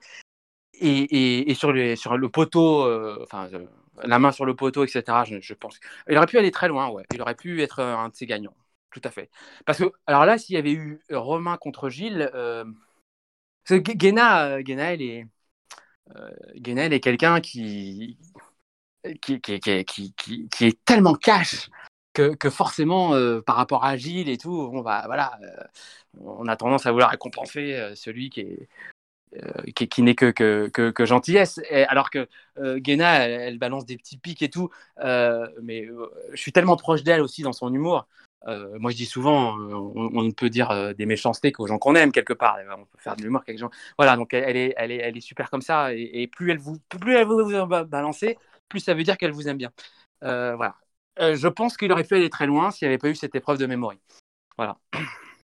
Et ensuite, donc les trois derniers qui sont Patricia, Guénel et Gilles, et qui c'était pas encore l'épreuve des poteaux à l'époque, c'était tout simplement il fallait garder, bah, comme dans le- la saison 1 de Survivor, Le Survivor. voilà, où en gros il y a un totem, enfin un grand totem, euh, où il fallait placer sa main et faire un quart de cercle à chaque fois. Et là, l'épreuve dure, euh, tant que je dise pas de bêtises, 9h30. elle dure neuf- ouais, 7h30, ouais, c'est ça. Elle dure 7h30, pendant 7h30. Euh, Les 7h- 7h30, c'est Patricia qui abandonne au bout de 7h30. Ouais, ah, Mais après, il y a Guénaël et Gilles qui restent 2 heures de Mmh. plus. Ouais, ouais, 9 heures, je crois. Mais, mais, mais, mais en fait, euh, euh, c'était une épreuve qui était. euh, on, on se dit, c'est, ça va être plus facile que les poteaux, tout ça. Euh, euh, bah, euh, elle a été plus longue, donc euh, je peux vous dire que ils ont dû souffrir sous ce soleil. Là, je me rappelle, c'était en haut d'une falaise et tout. Mm. Euh, et Avec je- Hubert qui sirotait du jus d'orange à côté. Oui, sous, image, sous- c'est sous- sous génial. une ombrelle, sous une ombrelle qu'on lui avait C'est génial. Ça faisait un peu, euh, ça faisait un peu. euh, méchant de James Bond. Oui, c'est ça. Euh, et surtout, je me souviens, je, je, je- je me, je, je me souviens avoir euh, entendu que les, les, ils n'avaient plus de cassettes, quoi. Et, donc, euh, ils sont, les, techniciens euh, euh, cherchent absolument des cassettes parce qu'il faut, tout tourner parce qu'on ne sait pas quand est-ce que ils vont craquer. Donc, euh, c'est genre de truc, il faut tourner 9 heures, quoi. Et donc, euh, il y a un moment, ils étaient à court de cassettes et ils, euh, étaient bien embêtés. Et, voilà, c'était, une épreuve euh, qui paraît beaucoup. Alors, elle est beaucoup moins spectaculaire, mais euh, euh, voilà, elle est, pour moi tout aussi, euh, tout aussi difficile. Et puis surtout, il y a une proximité, c'est-à-dire que Gilles et Guéna se sont retrouvés tous les deux comme ça avant la finale. Il y a, il y a vraiment un côté, ils sont devenus super. Il y a, un truc qui, est né entre eux à ce moment-là euh, pareil, qui est indéfectible. Et, et, et je peux vous dire que de, se retrouver si proche, parce que les poteaux, quelque part, vous êtes euh, séparés, il y a la mer entre vous, donc c'est vraiment. euh, Là, voilà, c'est un côté comme ça, chacun pour soi. Là, quand vous êtes si proches, quand vos mains sont proches comme ça, quelque part, c'est comme si vous vous touchiez. Donc, c'est quand même une autre, c'est quand même une, une autre façon de vivre le truc. Alors, du coup, en fait, la finale se joue, elle, entre. Parce qu'il me semble que Genaël perd, justement, donc c'est Gilles qui gagne cette épreuve, et Genaël perd parce qu'elle a fait un minuscule mouvement de pouce quasiment imperceptible. Oui. En fait, à un moment, ils disent qu'est-ce qu'on va faire? Donc, ce qu'ils font, c'est qu'ils prennent un, un- Ils disent vous ne bougez plus maintenant, etc. Et, et vous vous ne faites plus de quart de cercle, et celui qui bougera la main, etc. Et donc, parce qu'ils changent les règles, ils disent sinon ça, ça, ça pourrait durer. euh. Et donc, en fait, ils, ils font un. Euh, on le voit bien dans le jeu, ils font une sorte d'arrêt sur image à un moment donné, et ils montrent, euh, allez, trois heures plus tard, en effet, le pouce de Guéna qui a bougé de quelques millimètres et qui fait qu'elle a perdu. Mais c'est, Voilà. Mais d'ailleurs, euh, quelque part, Gilles, grand seigneur, puisque Gilles, gagnant l'épreuve, comme l'épreuve des poteaux, avait le choix de choisir entre Patricia et Guénel.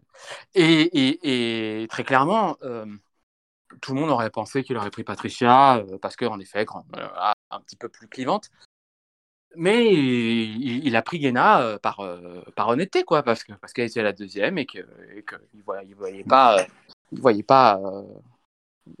quelqu'un d'autre. voilà, il trouvait pas, il trouvait pas que c'était juste que ce soit elle qui soit éliminée. Et du coup, alors par contre, j'en ai pas de souvenir, c'est le conseil final. Toi, quel, quel souvenir tu gardes un peu du, du conseil final où on voit justement Alors. Gilles qui, qui gagne face à, face à Guénel, qui est élu le premier vainqueur de Colanta. Éc- Écoutez, c'était un grand moment pour nous, évidemment, comme tous les conseils, euh, voilà, comme, comme toutes les finales. Faut, faut comprendre aussi que, alors que nous, on, on- faut, faut- donc on- on- moi j'ai passé 15 jours là-bas, 15 jours en attendant que ça se termine, et j'ai repris 20 kilos, euh, 15 kilos. Non, 20 kilos, 20 kilos. Donc j'ai pris 1 kilo par jour à peu près. Euh, donc je, reviens plus gros qu'au début du jeu. Voyez, j'ai j'ai pas, grossi, j'ai gonflé. Et on est tous, et c'était très emmerdé parce qu'on était tous revenus, on était tous alors comme ça, euh, voilà, mais tous, hein. Euh, enfin tous les derniers surtout. Euh, on revient, on est très ému. euh, Moi, je suis le premier à passer, évidemment, voilà. Et puis, je, trouve que je dis je dis pas les choses très très bien. J'ai mal préparé les choses, mais il y a des très grands moments. Il y a, il y a, il y a je pense surtout Françoise qui, qui fait pleurer, euh, qui fait pleurer Gilles, et en lui, en lui disant que bah voilà, elle lui a, elle lui a, elle lui a fait changer de, de, de, vue sur plein de choses, et, et vraiment, c'est très très émouvant à regarder. Euh, après, euh, Guéna, toujours. euh, Guéna, elle, elle, euh, elle, veut, elle veut montrer aucun sentiment. Donc, euh, euh, elle, elle veut pas pleurer. Romain essaye de, de, pareil, parce qu'ils étaient très proches, de, l'amener sur le terrain de l'émotion. Bon, c'était un moment hyper sympa. Euh, je, je, je, je, pense qu'on.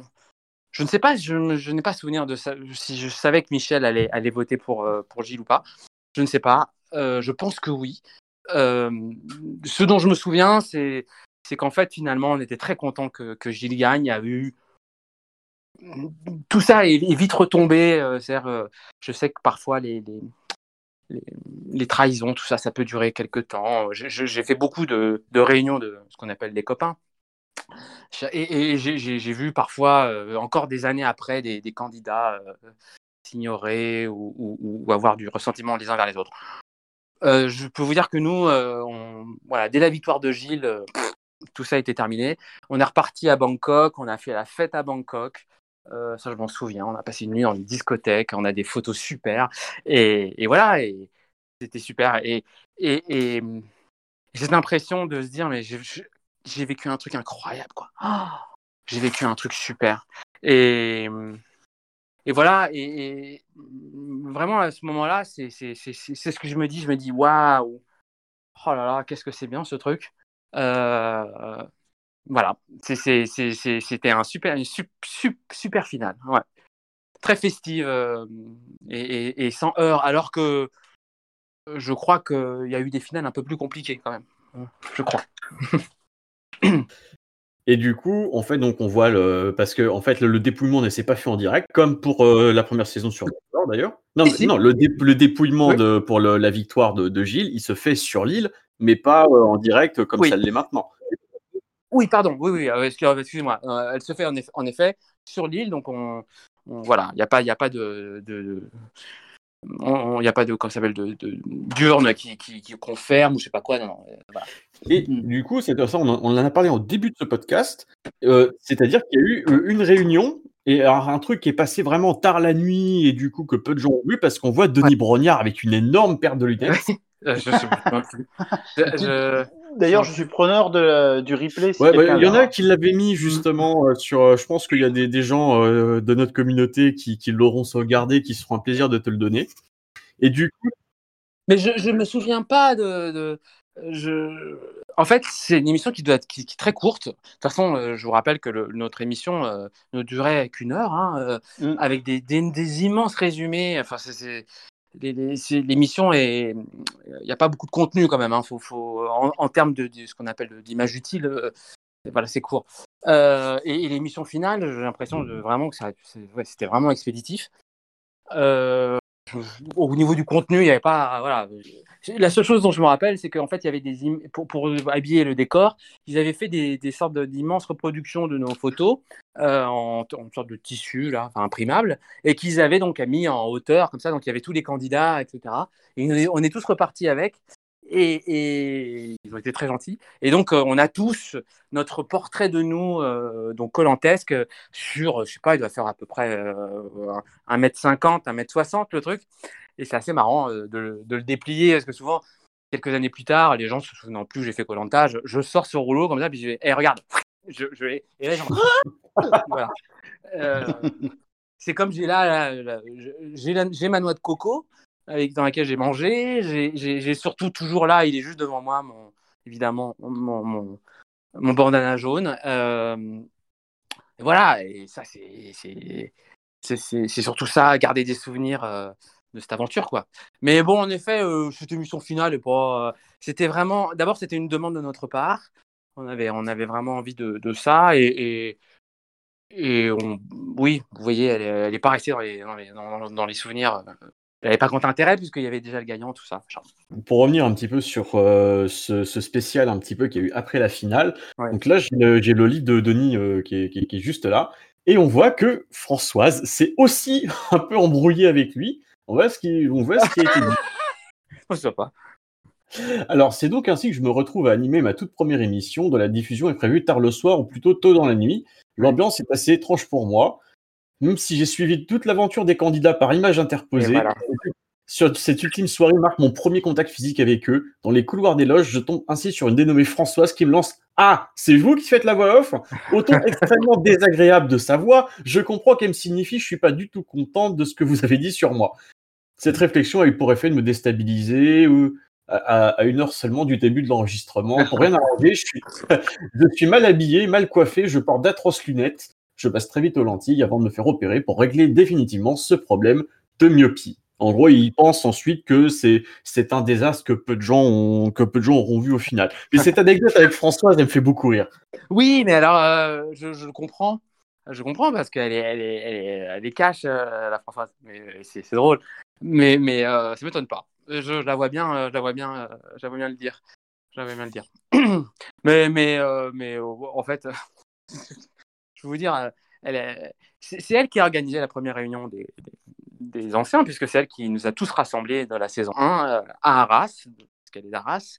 Donc nous sommes tous allés à Arras et, on, s'est marré parce que c'est vrai qu'on s'est aperçu que alors, déjà qu'on était un petit peu reconnus quand on était tout seul, mais évidemment beaucoup moins que les gens de, Big Brother, mais euh, du loft. Mais, par contre, alors euh, ensemble à Arras, on a été en boîte et tout, on se faisait toucher les fesses euh, dans en boîte avec Romain, je me souviens, par des nanas et tout. Euh, on, a un peu halluciné et, on- était très bien reçus et dans les restos, ils nous, avaient fait un dessert avec des des, chenilles, ils avaient constitué des chenilles en pâte d'amande, on a été obligé de manger ça, tout ça. Euh, c'était marrant, c'était vraiment super. Et c'est elle qui a organisé ça la première fois. Et donc c'est elle qui a un peu organisé la première réunion. Euh, voilà, c'est. Mais en effet, Françoise, euh, elle a du caractère. du caractère. Ouais. Alors du coup, est-ce que c'est l'heure de passer à la foire aux questions, euh, Arnaud?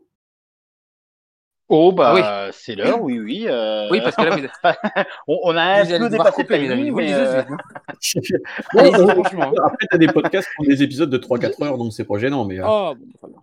On a demandé aux gens s'ils avaient des questions euh, à poser, donc on a sélectionné quelques-unes. Et Arnaud, c'est est-ce que tu les as? Est-ce que, alors voilà, il y a une question qui est intéressante, c'est malgré l'évolution de l'émission, euh, et si tu le pouvais, si tu le souhaitais, est-ce que tu participerais de nouveau avec le format actuel de Non, non, alors moi je vais vous dire, j'ai jamais, comme tous les candidats, j'étais sollicité pour les All-Stars, etc. Je n'ai jamais pu le faire, moi, parce que j'ai très vite travaillé en production. Et donc, déjà, un, je, sentais les choses venir. Enfin, voilà, il y avait une sorte de. Puis je travaille pour une concurrente, euh, enfin, ou pour des, une, production con- concurrente. Donc, j'ai jamais pu participer à, ces All-Stars et tout ça. Et je, je pense que j'aurais fait. Et alors, et, et alors, a fortiori, en effet, l'évolution du jeu fait que, en effet, je me sens euh, très peu proche de, de- du jeu qui, du jeu actuel. Euh, voilà. Mais je, je, je, je pense que je me sentirais proche des candidats. C'est autre chose, vous voyez. Mais le jeu en tant que tel et tout ça, ce qu'il est devenu. euh, et pourtant, c'est toujours la même chose. Le sentiment est bon, mais je. Voilà, je, je, non, je, je, je pense qu'en effet, je ne. et puis, puis, il faut jamais, jamais ref- refaire deux fois quelque chose comme ça. Je, sais pas. Oui, bah, c'est un petit peu ce que Ouais. Gilles disait Ouais. euh, lors d'un live euh, Oui, oui. Insta avec, euh, avec Denis euh, Oui, oui, pendant le exactement. confinement.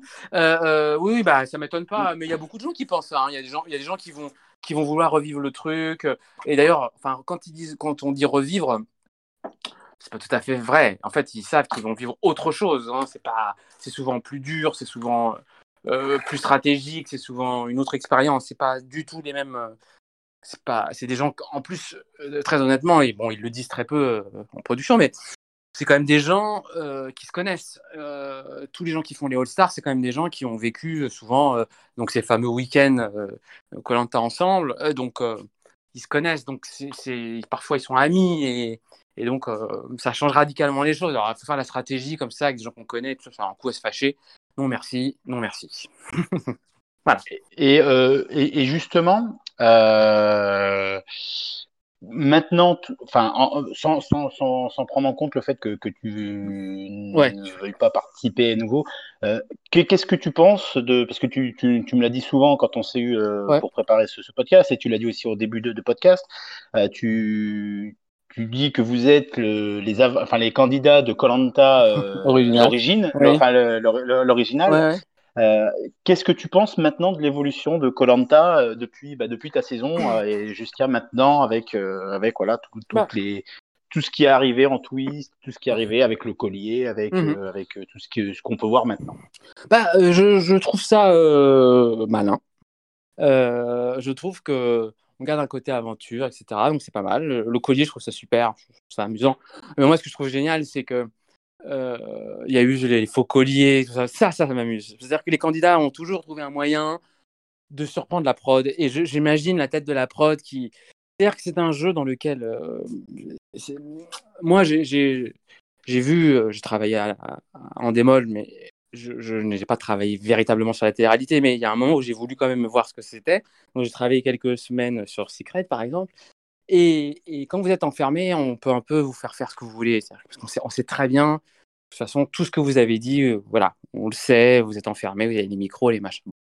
Euh, sur Colanta, il se passe beaucoup de choses en, en- derrière et je pense que la prod a toujours euh, été surprise de notre réaction. Et les colliers, tout ça, c'est super.